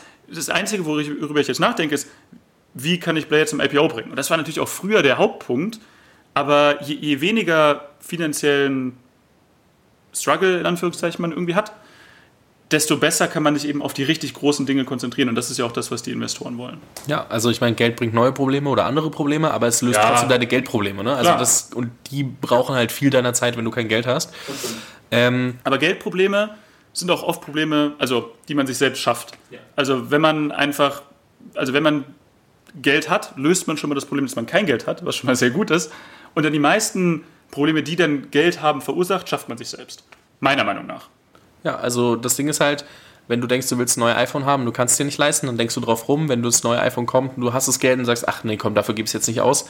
Es, geht manchmal schneller vom Tisch. Also es kommt aufs Problem an, keine Frage, ja, aber ja, ja. Ähm, zu den Secondaries, was ich ganz spannend fand, ähm, äh, kurz, kurz gefasst, ähm, ich schaue mir gerade an, ähm, in welche Investorenrollen ich gegebenenfalls schlüpfen kann. Mhm. Habe ich bisher irgendwo noch nirgendwo erzählt, aber deswegen kurz im Podcast. Eine Sache, die ich mir anschaue, ist in Seed- oder Series A-Runden bei Startups und Gründern, die ich extrem spannend finde, Secondaries zu kaufen. Also mhm. Secondaries aufzukaufen, ja. um die erste Grundsicherheit zu geben. Warum? Weil die in der Series B, Series C und die in Millionenhöhe hochgehen, aber in so einer frühen Phase oft dieses Thema eben noch aufkommt, verdammt, wie bezahle ich meine Miete nächsten Monat? So, weil die Leute das manchmal nicht gerafft bekommen. Und dann irgendwie 100, 150.000 an so einen Gründer zu bezahlen, kann ein Modell sein. So. Ja. Und da haben mich auch wieder andere Leute drauf gebracht, in dem Fall Partner von, von deutschen VCs, die gemeint haben, ganz ehrlich, das gibt es in den USA zum Teil schon. Mhm. Selbst da ist es noch nicht immer üblich, dass in einer, in einer Seed oder, oder Series A das äh, passiert. Mhm. Aber dann passiert es erst recht nicht in Deutschland. Und wenn du irgendwie Leute richtig, richtig, richtig stark findest, probier es einfach aus. So, mhm. fand ich ganz spannend weil selbst die wollen ja, dass, also weil du dann eben, wie wir gerade gesagt haben, noch schneller über die wichtigen Fragen nachdenken kannst. 100%. Und ähm, das Thema wird noch mehr Bedeutung bekommen, glaube ich, in den nächsten Monaten und Jahren, also auch äh, Gewichtung in der, in der Berichterstattung oder auch in der ja. Kommunikation. Aber es wird einfach Zeit, äh, das immer mehr aufzubrechen. Ich habe sehr lange gebraucht, um auch in Interviews da ab und zu mal drüber sprechen zu können. Ähm, mhm. gab wenige Leute, die da, die da von sich aus drauf gekommen sind. Ja, nee, also ich, bei mir ist es wirklich auch aufgekommen, weil wir jetzt einige Secondaries-Angebote auch bekommen haben in der letzten Runde und wir überlegen auch irgendwie dann mittelfristig das irgendwann mal zu machen. Und es ist mir halt auch aufgekommen, weil ich mit einigen Gründern jetzt aktiv drüber gesprochen habe. Aber passiv kam da gar nicht so viel irgendwie. Deswegen, ich finde es gut, dass du es aufbringst und ich glaube auch, das ist ein Thema, was präsenter sein sollte. Und ich glaube, das ist auch ein Thema, was bei Gründern relativ gut ankommen kann, wenn man sich da gut positioniert. Ja, 100 Pro. Ähm, lass uns mal ganz kurz an den. Achso, warte mal, wir waren noch bei, bei Failure. Was, was ist denn zum Beispiel bei euch ähm, schiefgelaufen? Den, den Punkt darf ich jetzt nicht vergessen, weil sonst ja. kriege ich am Ende auf den Deckel. Zu Recht auch, ne? Ja. Also. Ähm, also eine Sache, die also wahrscheinlich so mit der, der Tiefpunkt irgendwie von, von Blair dann irgendwie war, war letztes Jahr 2020. Wir also unser Anfangsmodell war ja ein bisschen anders als das, was wir gerade machen. Das hast du ganz am Anfang schon angesprochen. Wir haben ganz am Anfang ein Direct-to-Consumer-Modell gehabt, wo wir Studenten direkt Geld gegeben haben. Und dafür brauchten wir logischerweise dann Fremdkapital, was wir dann eingesammelt haben, separat, nicht auf unserem Balance Sheet und dann in die Studenten investiert haben. Und dann mit dem alten Modell war ich dann gerade noch dabei, neues Debt einzusammeln. Und dann hatten wir letzt, Anfang letzten Jahres, Anfang 2020, zwei Termsheets auf dem Tisch liegen äh, für, für die Debt-Seite eben. Und dann kam März 2020 und Covid kam und dann sind die Termsheets halt weg gewesen. Dann war halt so, ja gut, wir investieren jetzt nicht. Der eine Fund ist pleite gegangen. Die hatten einige, also einiges an Geld, aber der Debt Fund, den, den gibt es nicht mehr in dem Maße. Und der andere meinte, ja, wir investieren gar nicht in den nächsten sechs Monaten. So, und dann standen wir da. Unser Businessmodell basierte darauf, dass wir Debt haben, um überhaupt Geld zu machen, um irgendwas machen zu können. Und wussten einfach nicht, was wir machen sollten, weil das Geld, was wir vorher geraced haben, war dann halt irgendwie aufgebraucht. Und dann standen wir da und mussten erstmal sehr hart drüber nachdenken, was jetzt der Plan ist. Und wir haben alles in Erwägung gezogen. Von machen wir was ganz anderes, weil genug Equity-Geld hatten wir irgendwie noch auf dem, auf dem Tisch oder auf dem, auf dem Bankaccount. Oder schauen wir irgendwie, ob wir den Studenten vielleicht was anderes bieten können. Oder was wir dann am Endeffekt gemacht haben, war, wechseln wir das Modell einfach ein bisschen. Und im Nachhinein war es wahrscheinlich die beste Entscheidung, die wir jemals irgendwie, oder mit einer der besten Entscheidungen, die wir für Blair jemals getroffen haben, zu diesem B2B2C-Modell zu gehen und jetzt eben die Software direkt an Bildungseinrichtungen zu verkaufen und dann dieses Finanzierungsprodukt nur on top zu setzen, das dann direkt an die Schools auszuzahlen. Also im Nachhinein war das eine der, also diese Failure in Anführungszeichen, die wir da hatten, weil wir einfach nicht darauf vorbereitet waren in dem ähm, Bereich und vor allem, weil wir dann auch vor einem Punkt standen, wo wir einfach nicht wussten, was wir machen sollten, hat uns dann in eine perfekte Position gebracht, dass wir jetzt das beste Halbjahr hatten, was wir jemals hatten in 2021. Aber ja, gerade März bis Juni letztes Jahr war sehr schwer, weil wir saßen halt irgendwie in unseren Laptops isoliert von der ganzen Außenwelt, weil halt irgendwie die Pandemie war. Wir haben links und rechts gesehen, wie bei unseren Freunden irgendwie auch Startups weggebrochen sind oder auch sehr große Probleme waren und mussten halt irgendwie rausfinden, was wir irgendwie weitermachen. Und dann die Monate danach waren auch schwer, weil wir das ganze Produkt irgendwie umgebaut haben. Wir haben dann auch klar irgendwann erste Traction bekommen. Aber das komplette Jahr 2020 war eher so ein Wir bauen das Ding um Jahr, getriggert durch Covid. Und Covid hat jetzt auch einige Dinge verursacht, die sehr, sehr gut für uns sind und Trends gestartet, die mittelfristig uns sehr helfen werden. Aber der direkte Einfluss irgendwie damals, als es dann so richtig losging in der westlichen Welt, war sehr, sehr, sehr negativ. Und damit muss man irgendwie erstmal klarkommen. Wenn so ein Brett auf, äh, auf dich zukommt oder auf euch zukam, wie seid ihr damit umgegangen? Also auch da wieder, dadurch, dass ich dich als äh, und dementsprechend wahrscheinlich auch die ganze Firma als sehr strukturiert wahrnehme, so wie habt ihr versucht, möglichst schnell aus, okay, keine Ahnung, was da passiert, mhm. das einzuordnen und dann zu wissen, womit müssen wir uns jetzt beschäftigen? Ja. Also das erste, was wir gemacht haben, wir haben uns in den Raum gesetzt und uns so angeguckt und gesagt, so ja gut, was machen wir jetzt? Also fast schon ironisch. Und dann haben wir einfach erstmal lange gesprochen, irgendwie überlegt, verschiedene Optionen durchgegangen. Und dann haben wir wie du es gerade gesagt hast, versucht zu strukturieren, was haben wir, also was sind die Assets, die wir haben, sowohl irgendwie an Personen, aber dann auch Dinge, die wir schon gebaut haben und was können wir damit machen und was sind Dinge, die wir gegebenenfalls auch schnell dazu bauen irgendwie können. Und dann hatten wir halt auch noch irgendwie ein bisschen was an Inbound-Demand, was dann irgendwie reinkam von verschiedenen Bildungseinrichtungen, was wir bis dahin immer abgeblockt hatten und haben einfach mit denen nochmal ein bisschen tiefer darüber gesprochen, was sie denn bräuchten und dann relativ schnell gefunden, dass die Sachen, die wir vorher gebaut haben, halt schon als gute Basis für die Infrastruktur dienen könnten, die wir dann auf dem B2B-Modell irgendwie machen könnten. Und uns dann dafür dazu entschieden, einfach irgendwie das umzubauen und es einfach irgendwie auszutesten. Aber ja, der Anfang war sehr unstrukturiert. Der Anfang war so eher so ein, ja gut, ähm, müssen wir schauen. Und dann haben wir versucht, immer mehr Struktur dann eben zu schaffen, wie du es gerade gesagt hast. Und das ist sogar auch eine der Sachen, die, die man auch mit der Zeit lernt, auch ein bisschen resilienter mit so Dingen umzugehen weil mittlerweile ist es bei mir so, so fast alles, was irgendwie reinkommt an negativen Dingen, ist halt so, ja gut, dann ist es halt so, schaue ich mir an, was es ist, das sind die potenziellen Lösungsoptionen und dann müssen wir uns halt irgendwie entweder das Problem lösen oder schauen, was die beste Lösung irgendwie ist. Und das ist auch eine Sache, die man echt lernen muss. So, am Anfang habe ich jetzt nicht Panik gehabt bei allem, was irgendwie reinkam, aber schon sehr viel mehr. Macht mehr Up and Downs mit, genau, mit jeder ja, Genau. Und mittlerweile ist es so, ja gut, dann ist das halt so, dann müssen wir das jetzt halt irgendwie ändern oder dann passiert jetzt halt gerade irgendwie das große Ding, dann müssen wir das jetzt auch irgendwie anpassen. Man merkt einfach mit der Zeit, dass man, wenn man die richtige Energie reinsteckt und wenn man den richtigen Fokus hat, dass, sich, dass man Probleme auch lösen kann und dass es bewältigbar ist. Das heißt nicht, dass ich jetzt mittlerweile nie irgendwie Probleme habe, wo ich so denke, okay, das äh, wird mich irgendwie auch beeinflussen. Aber das Level ist einfach ein ganz anderes. Und man kriegt einfach so eine gewisse Souveränität. Und Leute, die einfach noch viel länger dabei sind, die auch irgendwie mit mir öfters drüber sprechen, die, die sagen auch, ja gut, die Probleme werden einfach nur größer, je größer das Unternehmen ist. Und die wünschen sich teilweise diese Anfangszeit zurück, wo es zwar gefühlt auch, wo man nicht wusste, wo man hinläuft, aber die Probleme nicht so groß waren. Aber man, man gewinnt einfach auch eine dickere Haut über die Zeit. Wenn ich es richtig ähm, zusammengerechnet und äh, addiert habe aus verschiedenen Podcasts, dann äh, müsstet ihr jetzt das erste Mal auch Geld verdient haben im letzten Monat, richtig? Ja, wir, äh, wir verdienen mittlerweile auch ein bisschen Geld. Ich will gar nicht auf die Zahlen, ja. des, äh, ich weiß, dass du mir dazu eh nichts sagen wirst. Äh, ziemlich sicher wirst du mir nicht mal eine Indikation geben, was auch voll fein ist. Mhm. Aber wie lange habt ihr gebaut von, also wie viel Vorlauf hat euer Produkt gebraucht, um äh, jetzt eben im was ist das, äh, Juni 2021 irgendwie Geld zu verdienen. Mhm. Also bei uns ist es halt so, dass wir ein sehr komplexes Produkt haben. Und das, du hast es am Anfang schon mal angesprochen, da sind wir gar nicht drauf eingegangen. Wir bauen ja auch ein bisschen Produkt, was relativ unsexy ist, erst auf den ersten Blick. Also wir sind sehr tief im Fintech drin. Wir integrieren sehr, sehr tief in die Education Institutions. Das heißt, wir müssen halt sehr viel Infrastruktur selbst bauen, was sehr, sehr wertvoll sein kann, aber was eben nicht dieses coole, irgendwie äußere Dinge ist, was irgendwie im Consumer-Bereich ist oder keine Ahnung, wir machen kein Blockchain oder was weiß ich was. Wir gehen einfach sehr tief in Regulation rein, aber dann auch in Fintech rein, automatisieren Dinge und bauen Dinge zusammen, die was länger dauern, aber die dann eben das, das fundamentale Konstrukt sind, auf dem die Industrie, die wir gerade, in der wir sind, irgendwie verändern können. Und das dauert halt. Das dauert A, weil man sehr viele Dinge zusammenbringen muss. Wir haben halt einerseits eine komplette Studentenplattform, die müssen sich also onboarden können. Da muss auch alles aus rechtlicher Sicht irgendwie komplett funktionieren. Da dürfen halt nicht viele, dürfen eigentlich keine Fehler passieren, zumindest bei den wichtigen Dingen.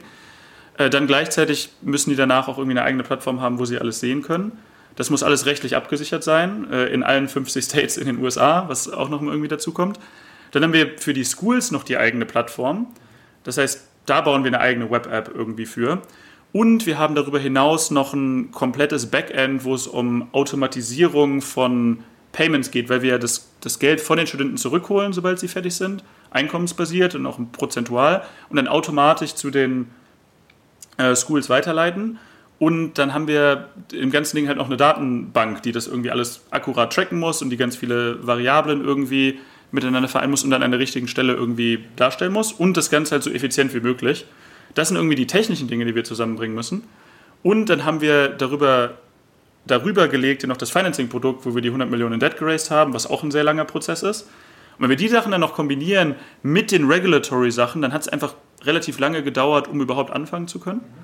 Aber dadurch, dass wir das jetzt gemacht haben, sind wir in einer extrem guten Position. Weil wir einfach der einzige Player in unserem Markt sind, der sowohl den Tech-Aspekt als auch den Financing-Aspekt abdeckt. Und weil wir jetzt einfach ein Produkt haben, was schon besser ist als das, was unsere Competitor haben, die teilweise schon signifikant länger am Markt sind.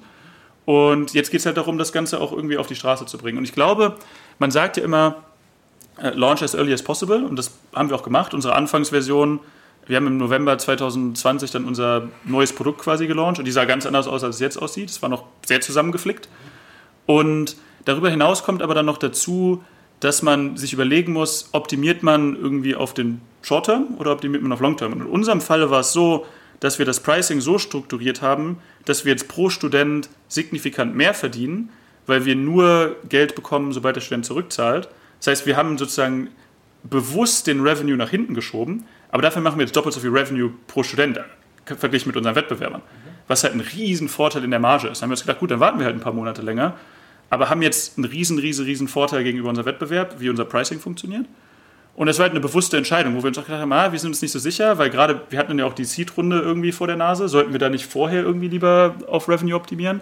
Aber haben uns halt gedacht, wenn wir die richtigen Leute finden, dann investieren die lieber für den Long Term. Und um das jetzt irgendwie nochmal kurz abzubrechen, ich glaube, es gibt Businessmodelle, wo man früh darauf optimieren muss, auch logischerweise zahlende Kunden an Bord zu bekommen. Aber in unserem Modell war es eine sehr bewusste Entscheidung dafür, langfristig zu optimieren. Und ich glaube und hoffe, ich werde sehen, dass es die richtige Entscheidung war, weil wir jetzt eben in der Position sind, wo wir im nächsten Jahr signifikant, also wirklich schneller wachsen können als halt irgendwie andere. Jetzt kann es halt, wenn es so vorangeht, wie wir es uns vorstellen, sehr schnell auch explodieren. Aber in die Lage musst du halt noch erstmal kommen komme auf einige Punkte wieder zurück. Mhm. Ähm, das zieht sich durch den ganzen Podcast. Einmal, äh, ihr habt das mit einem sehr lean Team gebaut, da kommen wir gleich drauf mhm. zurück. Ja. Ähm, ich muss einmal kurz Kontext schaffen. Ich verlinke zwei Podcasts dazu am Ende, aber mhm. ihr, habt euch, ihr habt euch für Blair entschieden am Ende bei der Research, äh, weil ihr gemerkt habt, dass es entweder die Person gibt, die selbst das Problem hat und es direkt ähm, in Anspruch nehmen wollte, das Produkt, oder direkt ein Freund oder eine Freundin angerufen hat, gesagt, hey, bist du gerade am Campus? Ähm, du brauchst das, so ungefähr. Ähm, das heißt, ihr habt einmal für euch gemerkt, okay, da ist wirklich Demand und äh, wenn nicht bei der einen Person, dann kennt die Person jemand anderen. Mhm. Das ist ein Hauptgrund, warum äh, Blair äh, für euch als, als Modell auch schon pre-MVP ähm, der Feedback Loop gepasst hat. Mhm. Warum mache ich das so kurz? Weil man die Story in Finance Forward und in digitaler Unternehmermut auch äh, nachhören kann. Ähm, was dann passiert ist, ist, dass ihr angefangen habt mit den ersten Income Share Agreements mit, mit äh, Studenten. Natürlich, also kleine Zeitspanne dazwischen, keine ja. Frage. Dort habt ihr das vor allem ähm, Studenten gegeben, die im nächsten Jahr quasi fertig werden, um auch testen zu können. Weil gibt es jetzt jemanden, der jetzt gerade anfängt, dann dauert das ein paar Jährchen, bis man dann irgendwie die Leute sieht, die arbeiten und so weiter. Das heißt, ähm, ihr habt dann vorgelagert äh, oder ihr habt das dann so gemacht, dass 12 bis, ich würde mal sagen, 18 Monate später irgendwie dann der erste Revenue kommt, wenn die Leute die Bedingungen erfüllen. Mhm. Und dann kam natürlich der, der Pivot dazu. So. Mhm. Was ich mich frage, also weil eure, äh, also einmal gibt es die, die, die Gebühren auf, ähm, also wie verdient ihr Geld, ist ja ähm, 2%, glaube ich, des, des äh, zurückgeflossenen ähm, Geldes. Also ich nenne es jetzt mal Management-Fee, wie, wie mhm. ähnlich wie bei einem Venture ja, Capital. Ja, ein bisschen mehr sogar. Also okay, es waren aber Prozent online stehen irgendwo äh, 2%, dann gab es irgendwie 20%, wenn der Fund irgendwie ein gewisses äh, Multiple erreicht. Also mhm. Äh, gefühlt so der Carry bei einem, bei einem, bei einem Deswegen haben wir es ursprünglich auch gemacht, einfach weil wir es auf dem weil wir mit vielen Investoren gesprochen haben, die halt die VC-Welt gut kennen, ganz am Anfang. Ja. Mittlerweile haben wir es ein bisschen anders strukturiert, aber der Grundgedanke ist immer noch ähnlich, dass wir eben partizipieren, wenn Geld zurückfließt und dass wir, wenn wir dieses Finanzierungskonstrukt noch mit einbauen, dass wir uns dann auch am Anfang Geld abzwacken, um sozusagen ein Premium dafür zu bekommen, dass wir eben das Geld zur Verfügung stellen. Ist die Transferleistung dann das Sourcing der Leute, die bei euch studieren? Weil ihr kriegt ja bei Leuten die ähm, mehr Geld verdienen, bis zu, ich glaube, es war mal, ob es immer noch dieselbe Zahl ist, bis zu zweieinhalbfach mal von dem, was ihr ausgezahlt habt, weil kein Risiko für die Leute dabei ist. Mhm. Ist dann euer, muss dann oder optimiert sich dann euer Sourcing auf Leute, die im Nachgang potenziell mehr Geld verdienen? Mm, nicht unbedingt. Also wir lassen das Sourcing der Leute momentan sehr stark bei den Bildungseinrichtungen. Okay. Wir haben, wenn wir auch investieren über unseren Kapitalarm, bestimmte Bedingungen, aber größtenteils finanzieren wir einfach sehr gute Programme, die einfach gute Jobchancen danach mit, mit guten Gehältern halt irgendwie ermöglichen und wollen dann im Durchschnitt richtig liegen. Ja. Und das ist uns sehr wichtig. Und was wir schon machen, ist, wir haben zusätzliche Services, die es den Bildungseinrichtungen einfacher macht, ihre Leute in Jobs zu placen. Das heißt, wir haben ein Career Center, wo wir anfangs auch einige Ressourcen reingesteckt haben. Und wir helfen denen dabei, auch ihre Produkte richtig zu strukturieren. Weil wir, wir sehen ja ganz viele verschiedene Bildungseinrichtungen. Und momentan arbeiten wir auch viel mit äh, alternativen Bildungseinrichtungen zusammen, mit Bootcamps, mit Trade Schools, wo man irgendwie Elektriker wird oder irgendwie Krankenschwester, ähm, irgendwie Lkw-Fahrer, also alles irgendwie, wo man äh, Skills für braucht. Und wir helfen denen dabei, ihre Prozesse auch zu streamlinen. Und was, wir, was du dir vorstellen kannst, wo wir dann irgendwie hingehen, also jetzt haben wir erstmal ein sehr gutes Kernprodukt und das kann auch, muss auch erstmal irgendwie wachsen. Wir können, wollen nicht zu viel auf einmal machen.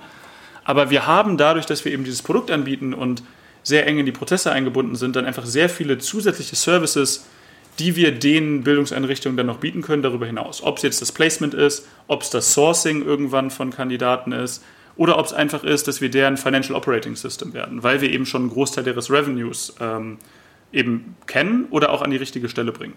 Also dadurch, dass wir sehr, sehr tief integriert sind, haben wir zukünftig einfach sehr, sehr viele Möglichkeiten, wo wir hingehen können sowohl mit den Kunden, die wir schon haben, oder aber auch, es gibt sehr viele Märkte, in die unser Produkt relativ gut reinkommen könnte.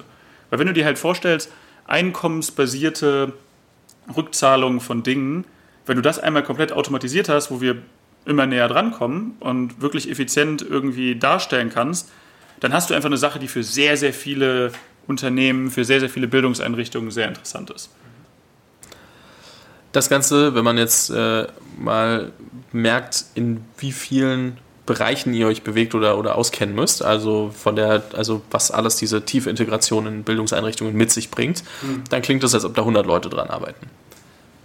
Ich überlasse dir die Pointe. Wie viele Menschen seid ihr aktuell bei Blair und äh, wie hat sich das entwickelt? Ja, also wir waren bis März diesen Jahres sechs Leute, als wir die 100 Millionen dann auch geraced haben auf der Debt-Seite. Mittlerweile sind wir zehn Leute.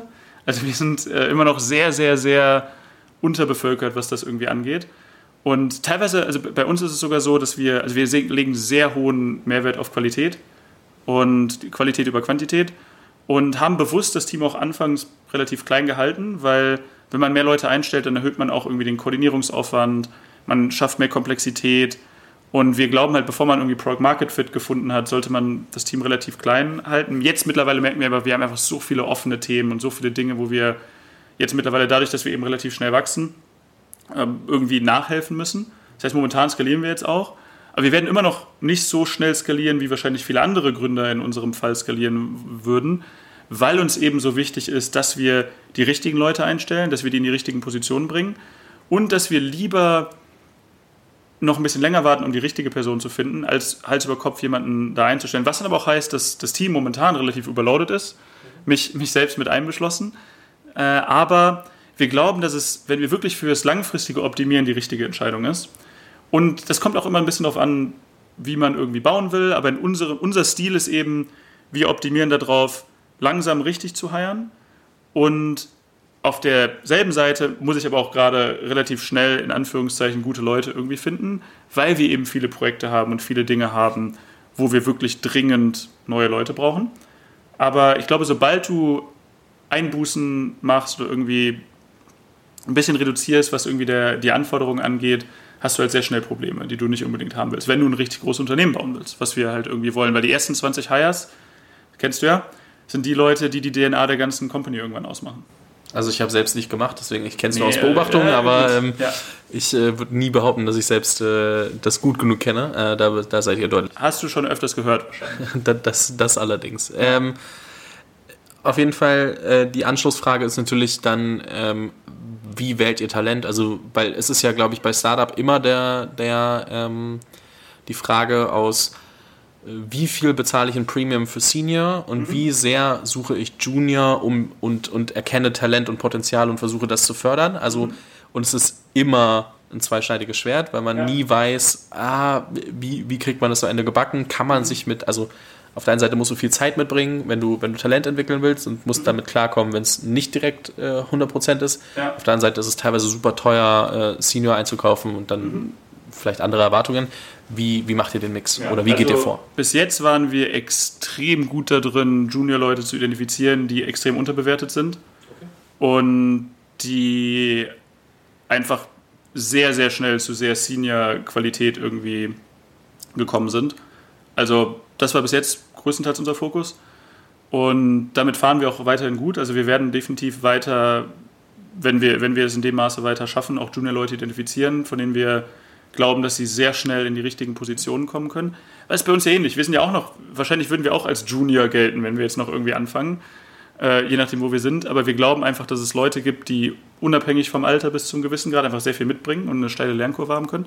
Auf der anderen Seite stellen wir gerade aber auch sehr aktiv Leute ein, die einfach schon gesehen haben, wo die Reise hingehen kann. Also wir haben jetzt gerade einen neuen Ingenieur geheiert, der bei einem großen Fintech einer der ersten 50 Mitarbeiter war und das Fintech hat jetzt mittlerweile irgendwie 700, 800 Mitarbeiter. Also genau das, was wir halt irgendwie auch im Laufe der nächsten Jahre hinbekommen wollen, um einfach Dinge zu antizipieren, die wir vielleicht noch gar nicht kennen. Und so ähnlich werden wir es jetzt auch in anderen Rollen machen. Ein super Beispiel ist auch unsere General Counsel Rolle auf Legal-Seite. Das wird kein Junior Hire sein, weil da muss jemand einfach sich sehr gut auskennen, der muss mit den Regulators sprechen können. Das heißt, es kommt ein bisschen darauf an, welche Rolle es ist. Wir werden versuchen, es gut zu kombinieren sehr gute Senior-Leute zu finden, die trotzdem fit für ein Startup sind, weil das ist nämlich auch oft ein Problem. Ich sehe das sehr oft, dass auch Gründer dann irgendwie den VP von SAP irgendwie heiern, um jetzt irgendwie im deutschen Beispiel zu bleiben. Der hat aber noch nie ein Startup gesehen, der ist gewohnt, irgendwie 200 Leute unter sich zu haben, die irgendwie seine, seine Arbeit machen. Ich weiß nicht, ob 200 jetzt stimmt bei VP-Level auf SAP, aber viele Leute unter sich zu haben. Und der kommt da an und sieht so, ja gut, ich habe jetzt eine Person in meinem Team oder muss irgendwie die ganzen Sachen selber machen. Ich glaube, man muss sehr aufpassen, dass, bei, dass man bei Senior-Leuten die richtigen Leute findet. Aber Senior-Leute können auch einen sehr, sehr großen Hebel haben. Das heißt, Senior hat jetzt schon irgendwie einen größeren, eine größere Bedeutung, als es bei uns vorher hatte. Aber wir haben auch weiterhin sehr großen Bedarf dafür, Junior-Leute zu finden. Zum Beispiel eine Person, die bei uns gerade auch als Praktikant arbeitet.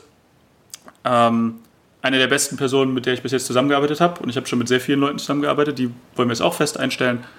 Und auch noch sehr, sehr jung. Also ich glaube, es muss einfach eine gute Mischung sein. Zumindest denken wir so drüber nach.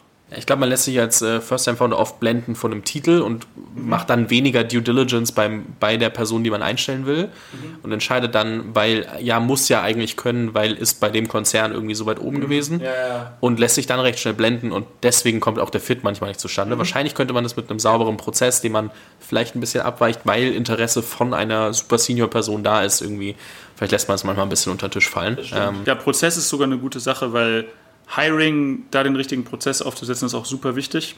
Hm, habe ich jetzt von anderen Leuten gelernt, die schon sehr, sehr viel mehr Hiring-Erfahrung haben, also sehr erfahrenen Gründern.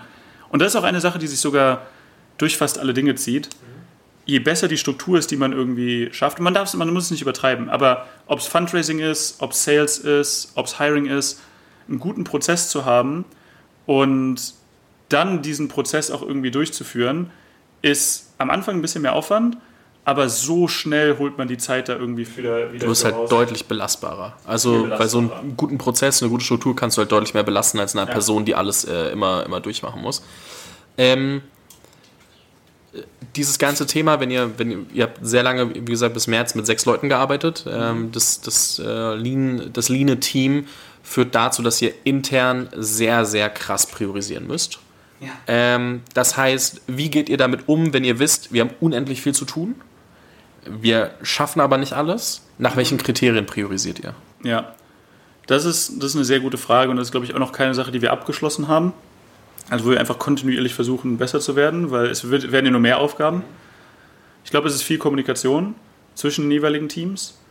Es ist zum Beispiel, ein super Beispiel ist ja, auf, auf Tech-Seite müssen wir natürlich immer priorisieren, welche Features werden als erstes irgendwie gebaut oder worauf konzentrieren wir uns als erstes. Und das heißt, das, muss dann, das Team muss dann sehr stark mit unserer Sales- und Growth-Seite zusammen, zusammenarbeiten, weil die halt den Kontext haben, was unsere Kunden als nächstes wollen. Auf der anderen Seite gibt es aber auch Dinge, die wir antizipieren müssen, die unsere Kunden vielleicht nicht antizipieren, gerade im irgendwie Backend, was irgendwie die, die Repayments angeht, die wir halt auch irgendwann bauen müssen. Und dann ist es halt ein Balanceakt. Und ich glaube, man muss immer priorisieren, wie wichtig ist das gerade, was wir machen für den Gesamterfolg des Unternehmens wie zeitdringend ist es wirklich und gibt es eine andere Lösung dafür? Und ich glaube, dieses gibt es, gibt eine andere Lösung dafür, ist immer sehr, sehr, wird schnell unter den Tisch gekehrt. Und eine Sache, die wir auch von unserem YC-Partner gelernt haben und die wir hoffentlich jetzt auch sehr gut befolgen, ist, dass man nicht in das Muster verfallen darf, sobald man viel Geld hat als Startup, jedes Problem mit Geld lösen zu wollen. Weil theoretisch kannst du fast jedes Problem in Anführungszeichen mit Geld lösen. Ja, du kannst einfach irgendeinen externen externe Person holen, der irgendwie Geld hinschmeißen und die baut dann halt irgendwas für dich. Aber das ist halt nicht das, was die richtige Entscheidungskultur im Unternehmen fördert und was die richtigen Prozesse im Unternehmen fördert. Das heißt, man muss trotzdem weiterhin, auch wenn es richtig schwierig ist für uns gerade, weil wir eben so viel zu tun haben, trotzdem die langfristig richtigen Entscheidungen treffen und eben nicht einmal versuchen, Geld drauf zu werfen und das irgendwie kurzfristig zu lösen.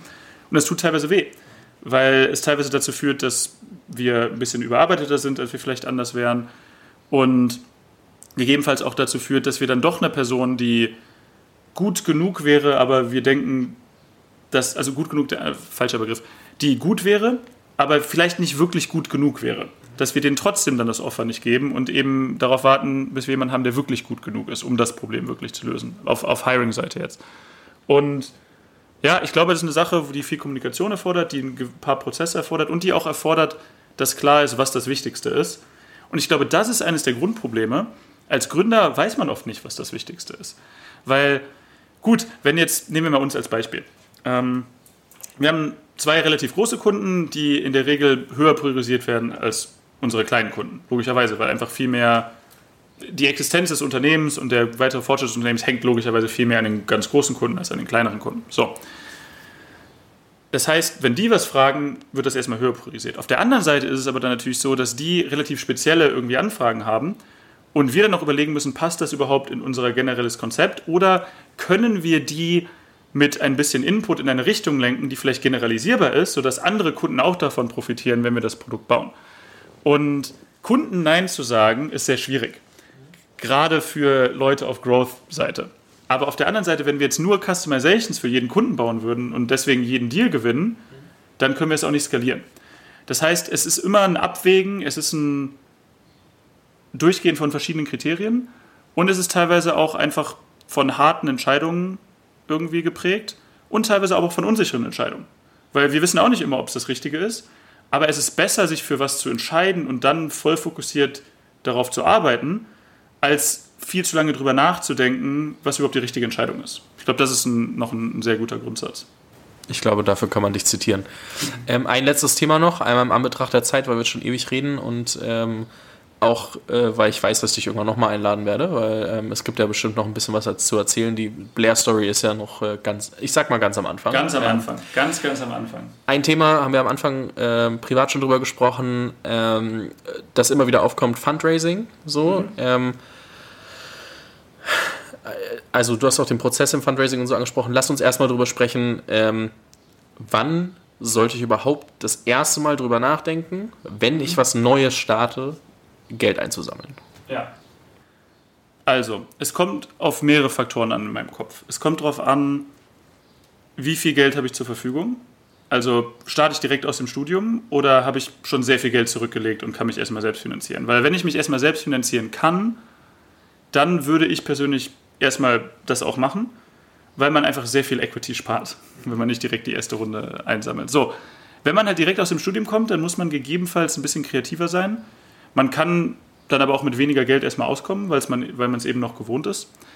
Mein Grund, meine Grundempfehlung ist es, für Businessmodelle, die nicht sofort Kapital benötigen, auch erstmal was länger zu warten und wirklich zu versuchen herauszufinden, was ist das Problem, ist das Problem wirklich da, wer sind meine potenziellen Kunden, was wollen meine potenziellen Kunden überhaupt, erstes MVP irgendwie zu bauen, weil je mehr Traction du hast, desto einfacher ist es, Geld einzusammeln, gerade in Deutschland.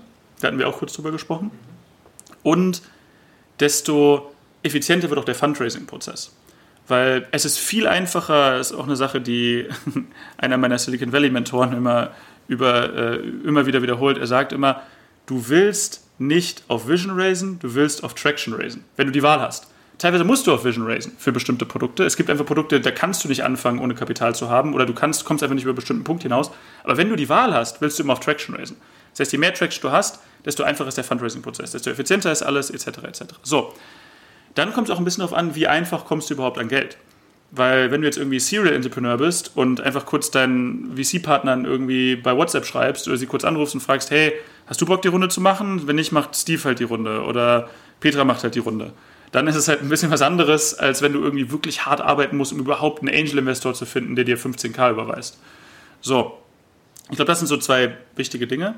Aber ich glaube, der Grundpunkt ist, dass viele zu früh ans Fundraising denken. Und ich glaube, dass man, wenn man zumindest finanziell in der Lage ist, sich selbst zu finanzieren, erstmal als Gründerteam, sehr stark davon profitieren könnte, erstmal voll fokussiert ein bisschen Traction zu bekommen und dann erst über das Fundraising nachzudenken. Weil eines der Dinge ist auch, man ist entweder im Fundraising-Modus oder nicht, weil alles dazwischen ist echt schwierig. Also ich habe es ja auch gemerkt, ich war ja sehr viel im Fundraising-Modus und es ist sehr schwierig, Zeit, aber auch gerade mentale Kapazität für andere Themen zu finden, wenn man am Fundraising ist. Weil im, im, im Kopf ist immer, okay, ja, jetzt gerade irgendwie Fundraising, ich muss die Investoren überzeugen. Während man im Fundraising ist, macht das Unternehmen aber weniger Fortschritt, weil am Anfang hat man ja wenig Hebel. Man ist irgendwie zwei, drei, vier Co-Founder oder sowas. Wenn der eine Co-Founder am Fundraising ist, dann ist er gleichzeitig nicht mit Kunden am Sprechen was dann aber auch wiederum heißt, dass es nicht so schnell äh, Wachstum gibt. So, sehr lange Antwort, aber glaube ich wichtig, dass da irgendwie ein Kontext bei ist. Es, es gibt keine allgemeine Antwort, aber ich glaube, wenn man es irgendwie schafft, es ein bisschen herauszuzögern und eben nicht den ersten relativ schlechten Deal direkt annimmt, den man irgendwie gegebenenfalls auf den Tisch bekommt, das könnte langfristig die richtige Entscheidung sein. Aber man sollte, glaube ich, auch trotzdem schauen, ich kenne auch viele Leute, die ein bisschen zu lange durch die Problemzone irgendwie laufen und jetzt teilweise seit zwei Jahren schon dran sind, wirklich immer noch auf dem kompletten Minimum leben und die, glaube ich, sehr davon profitieren würden, eine kleine Pre-Seed-Runde irgendwie einzusammeln, sich ein bisschen Gehalt zu zahlen, vielleicht noch einen Mitarbeiter irgendwie einzustellen und dann eben den vollen Fokus darauf setzen zu können. Ich glaube, sobald du irgendwie in die Situation kommst, dass du irgendwie freelancen musst, um dein Gehalt irgendwie oder um über die Runden zu kommen und dann nur noch Halbzeit irgendwie an dem Unternehmen arbeitest, das meiner Erfahrung nach funktioniert das meistens nicht so gut. Ein Punkt, den ich immer wieder höre, wenn ich mich mit äh, Gründern und äh, unterhalte und äh, die geraced haben, dann ist oft so, wenn ich das nächste Mal raisen würde, dann würde ich erst raisen, wenn ein bisschen was da ist. Also nicht muss nicht immer direkt komplett Traction sein auf einem großen Niveau oder Product Market Fit, wovon immer alle träumen, ne? aber mhm.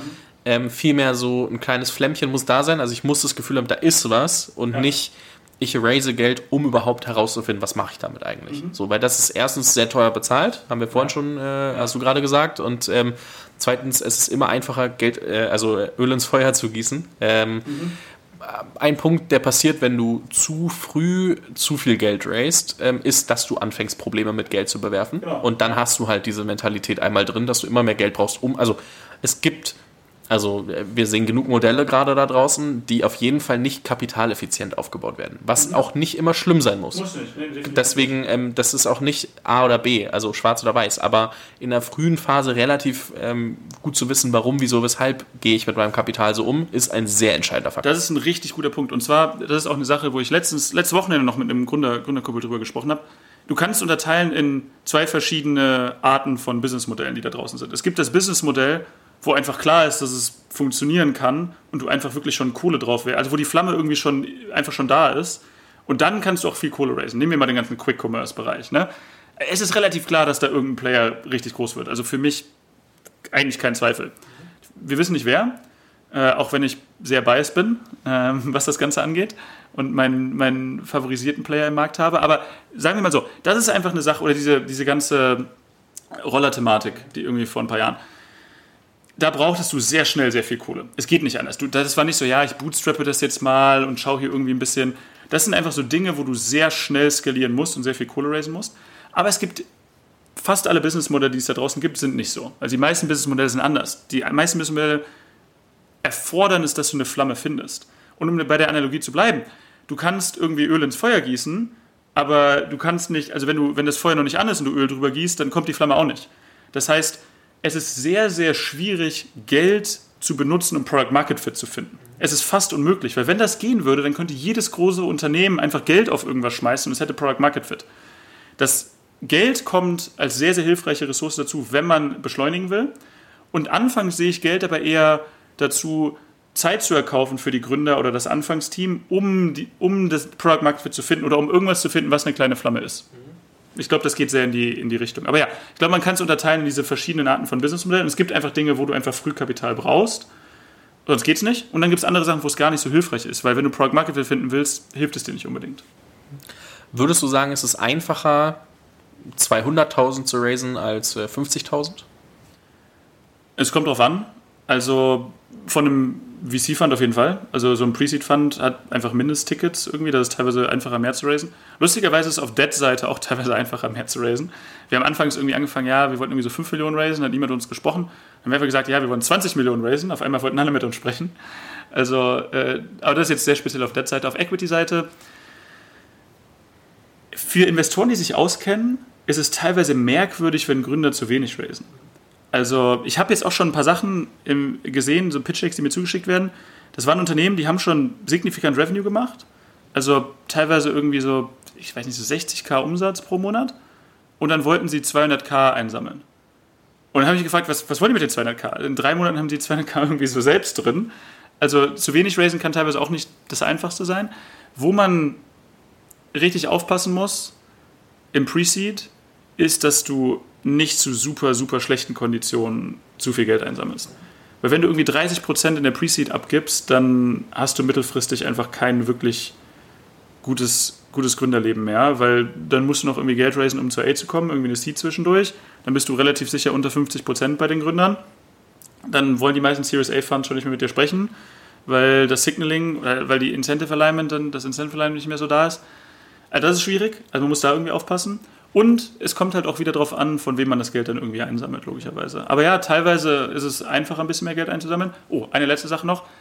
Es ist um einiges einfacher, die, das erste Geld von Angels zu raisen, als von VCs zu raisen. Weil fast alle VCs sagen, ja, wir machen noch Early-Stage-Tickets und wir sind die Ersten, die dabei sind. Bei 80% von denen stimmt es einfach nicht. Es, es ist einfach, die, die reden mit dir, aber die verschwenden eigentlich nur deine Zeit. Und die wollen vielleicht mal irgendwie schauen, was im neuen Markt irgendwie los ist. Weil, ich meine, ich habe einige richtig gute Freunde im VC-Bereich, aber VCs, der Job ist halt Meetings zu haben. Ja? Als Founder ist es nicht dein Job, Meetings zu haben. Als Founder ist es dein... Wichtiger Punkt. Ja, genau. Als Founder ist es dein Job, irgendwie dein Unternehmen voranzubringen. Und den Fehler, den ich viele Leute machen sehe im Pre-Seed-Bereich in Deutschland, ist oft, die ganzen VCs abzuklappern und sich dann zu wundern, warum keiner investieren will, wenn man irgendwie 300k raced. Ich glaube, da ist man oft besser bedient, einfach zu Angels zu gehen, wenn man das Netzwerk hat, auch teilweise zu Leuten zu gehen, die vielleicht nicht die allergrößten irgendwie Super Angels sind, sondern einfach zu Leuten, die irgendwie Kapital zur Verfügung haben. Das kann teilweise auch irgendwie gar nicht so unhilfreich sein. Und eben nicht das, sich die Zähne an den VCs auszubeißen, wenn man noch gar nicht bereit ist für die VCs. Ich glaube, das ist oft ein Fehler, den ich sehe, im, gerade im deutschen Bereich, auch in, aber auch in den USA. Ja, ich habe äh, erst wieder mit jemandem gesprochen, äh, der meinte, er verlässt jetzt äh, demnächst sein Unternehmen. So ein Mix aus nicht mehr genug Incentive, weil selbst nur noch 10% an der Firma, gleichzeitig irgendwie aber auch nicht mehr so das Wissen, wie groß wird das Ding eigentlich. So, mhm. also so auch das und halt auch gesagt, hey, ich habe in früher Zeit einfach zu viel abgegeben. Ja. Ähm, zweiter Punkt, meine Beobachtung ist schon, dass ein bisschen mehr Geld und ein bisschen, also ein bisschen bolder in die Verhandlungen zu gehen, also mit mehr Selbstbewusstsein zu sagen, ich will lieber 300k raisen statt 50k, ja. äh, egal in welcher Situation du bist, erstmal hilft, dass die Leute mit dir reden, weil sie... 100 Prozent. Ich, ich glaube, warum ich es wieder nicht versucht habe, generalistisch zu beantworten, ist, nehmen wir an, du willst 50k raisen, du sammelst es irgendwie einen von zwei Familienfreunden und keine Ahnung wem, dann ist es vielleicht einfacher. Sobald sich jemand ein bisschen mit Startups auskennt. Lass uns auf professionellere Angel-Investoren okay, gehen. Okay, dann 100 Prozent. Ja. ja, wenn jemand zu mir kommt und mich fragt, äh, wem, mit, von wem sollte ich irgendwie Geld einsammeln oder hast du Lust zu investieren und dann sammeln die 50k ein, dann denke ich mir, okay, was, was macht ihr da? Also, ja, dann lohnt es sich schon ein bisschen bolder zu gehen. Du darfst auch nicht übertreiben. Klar, du sollst jetzt nicht eine äh, Million auf gar nichts raisen. Ne? Also, genau. äh, aber ich glaube, das ist halt mal super wichtig, weil das sind so Kontextsachen, die kriegst du halt erst mit, wenn du dich mit den Gründern unterhältst, weil du dann mal lang genug drin da bist und dabei bist ja, und die kriegst du nicht als Anfangsinfo. Ja. Äh, Deswegen ja. kam die Frage, weil meine Beobachtung schon.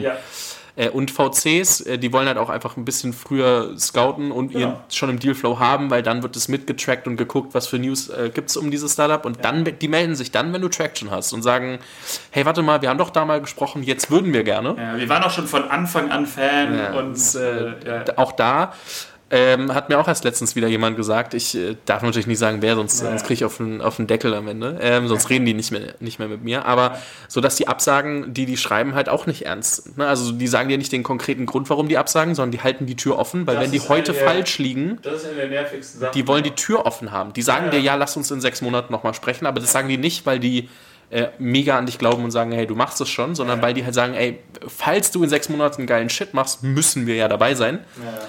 Aber auch nochmal der Unterschied zwischen Angels und VCs. VCs müssen Geld anderer Leute vermehren, Angels meistens ihr eigenes. Das heißt, mhm. es sind unterschiedliche Incentives. Also ein VC guckt, bringst du mir meinen Fund Returner in den nächsten Jahren? Also bist du ein IPO, ein Milliardenunternehmen, wie auch immer, was am Ende dazu führt, dass du äh, mein Geld wiederbringst und ich das dann meinen, ähm, also meinen Partnern, also LPs geben kann, dass die sagen, hey, geiler Fonds. Oder halt nicht. Und wenn du es nicht bist, bist du raus. Angels sind da manchmal ein bisschen anders aufgestellt. Aber was bei VCs sogar auch noch stärker herauskommt als bei Angels, ist, dass VCs oft auch auf Paper Valuations optimieren und Angels interessiert ein bisschen mehr, was am Ende bei rauskommt, weil VCs halt auf den Paper Valuations der nächsten Runden ihre neuen Funds raisen. Äh, das heißt, die sind auch incentivierter, dass die dich dazu bringen, neue Runden zu raisen irgendwie zwischendrin, damit die sagen können, ja, ja unser, unser Portfolio hat sich schon verdoppelt, irgendwie, ja, wir sind auf dem Weg zu irgendwie 6x, äh, 10x, was weiß ich was. Ähm, eine Sache, die mir gerade noch eingefallen ist, weil du es gesagt hast mit irgendwie professionellen Angels und, und ähnlichen Sachen. Ja, es ist gut, irgendwie ein bisschen bolder ranzugehen. Und Angels gucken auch anders auf Deals, als die meisten äh, VCs es irgendwie machen. Und ich glaube, es hilft halt auch, sobald du halt irgendwie einen Angel hast, der wirklich an dich glaubt, der kennt ja andere Leute, an die er dich irgendwie weiterleiten kann. Das, das erste Ticket ist meistens das Schwierigste. Und dann gerade in späteren Runden, wenn es eine Price Round ist, sowieso, weil sobald du das Termsheet vom Lead-Investor hast, ist es was anderes. Aber gerade irgendwie im Pre-Seed-Bereich brauchst du das halt nicht.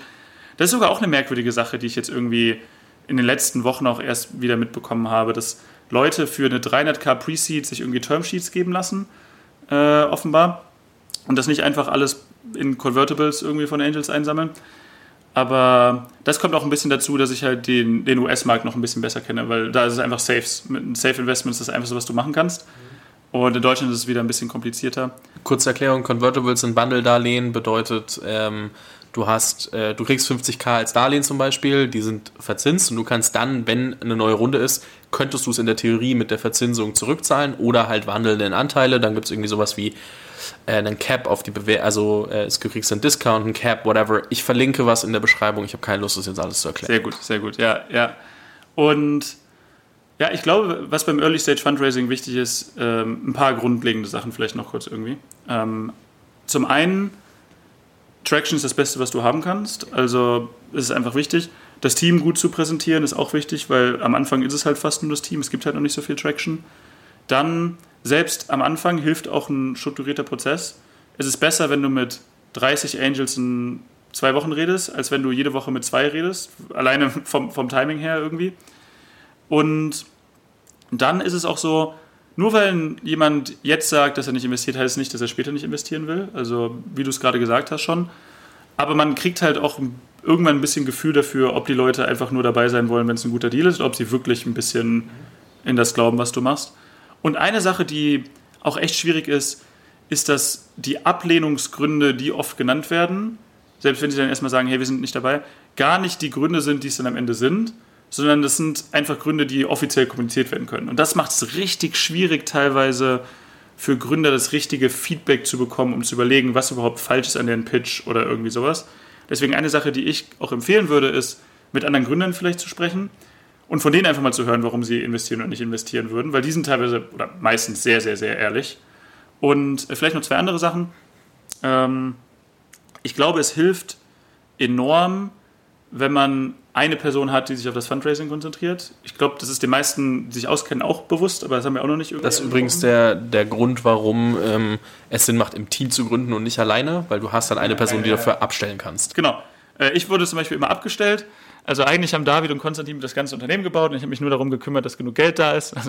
Also so ungefähr, also scherzen wir zumindest immer. Und es ist super also du willst halt nicht mit, wenn du drei Gründer hast, du willst halt nicht die drei Leute die ganze Zeit in die Investmentgespräche mit rein. Das sehe ich teilweise auch ähm, gerade First-Time-Founder teilweise machen. Die kommen dann mit dem ganzen Co-Founding-Team an. Und das ist erstens nicht das beste Signaling und zweitens auch nicht, dass du so machen willst, weil der Rest des Teams muss halt irgendwie das Unternehmen weiterbauen. Und äh, genau. Also ich glaube, es gibt halt sehr viele Sachen, die über, ihr könnt über Fundraising wahrscheinlich eine eigene Podcast-Episode machen. Ich merke schon, müssen wir auch noch irgendwann machen, weil wenn ich dich jetzt noch über Prozesse und alles Mögliche noch mehr ausquetsche, dann haust du mir irgendwann auf den Deckel wegen deinem Kalender. Ähm, aber was, glaube ich, klar geworden ist, ist, dass es sehr viele Punkte gibt, mit denen man sich beschäftigen muss, ähm, mhm. auch in dem Bereich. Und ähm, dass es sehr viele Sachen gibt, mit denen man mit anderen Gründern vielleicht sprechen sollte, bevor man einfach so blind in Fun ins Fundraising rennt. Ähm, es hilft extrem viel. Ähm, und ich bin da jetzt mal so frech und sage, schreib gerne Mike oder mir nochmal, wenn du da irgendwie Kontext haben möchtest. Ähm, ich glaube, wir beschäftigen uns tagtäglich auch oft genug damit ähm, uns mit anderen Gründern und äh, Gründerinnen auszutauschen und zu schauen, wo wir helfen können. Und ähm, das mal nur als, als äh, Angebot, aber ich weiß, du willst noch was sagen.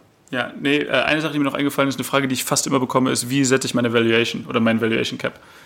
Und es gibt keine richtige Antwort. Es, ist, es gibt kein wirkliches Pricing am Anfang. Du kannst kein DCF-Model benutzen und sagen, so viel ist das Startup wert, sondern es ist so ein bisschen taktieren, es ist ein bisschen Kunst und man sollte halt überlegen, wie viel will man diluten und wie viel will man raisen. Und dann kann man es ein bisschen darauf basieren. Und man sollte halt mit ein paar anderen Gründern sprechen, die irgendwie vielleicht vor kurzem auch ähnliche Runden geraced haben, um einfach ein Gefühl dafür zu bekommen, dass man nicht komplett out of market ist.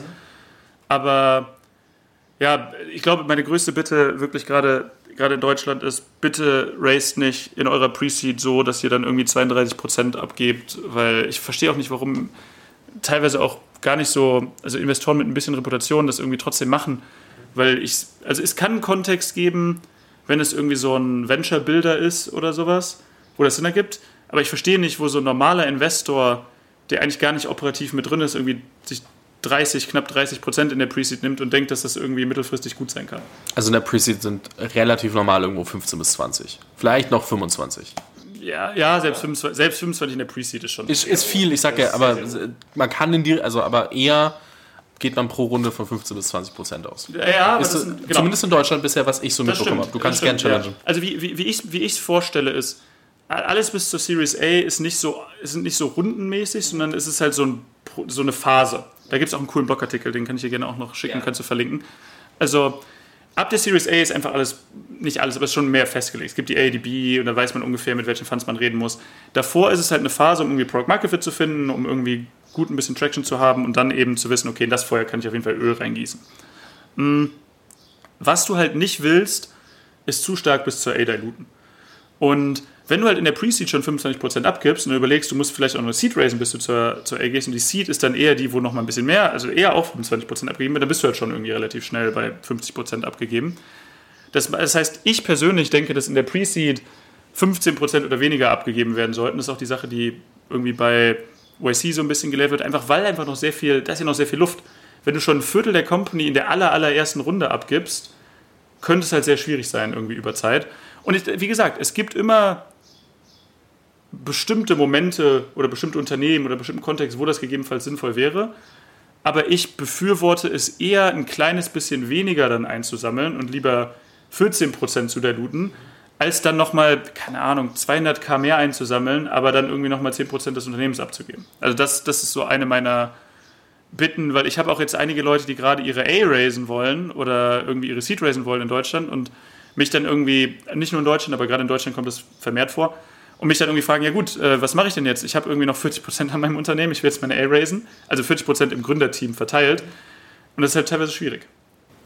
Ja, 100% Guter Appell, wir verlinken den äh, Blogartikel, ähm, aber wir müssen einen Schlussstrich ziehen, weil sonst äh, reden wir noch ein bisschen sehr viel länger weiter. Ähm, ich verspreche euch, Mike kommt wieder. Ähm, wird vielleicht ein bisschen dauern, muss ja nicht morgen sein, aber äh, Mike wird wiederkommen. Ähm, ich verlinke LinkedIn, äh, Blair natürlich auch, ähm, vor allem von der Career Perspective äh, für alle mal in der Beschreibung und äh, dein Blog, dein Podcast, ähm, alles, was man, was man über dich so finden, wissen kann, soll, muss. Und äh, sag einfach ein dickes Dankeschön. Ja, es hat Spaß gemacht. Ich hoffe, dass das nächste Mal, wenn wir sprechen, dann auch von einigen Höhen zu berichten ist und nicht, dass wir einen Failure-Podcast draus machen.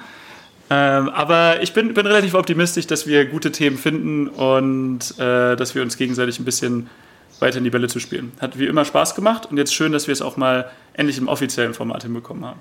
Auf jeden Fall, vielen Dank dir und äh, bis bald. Ciao.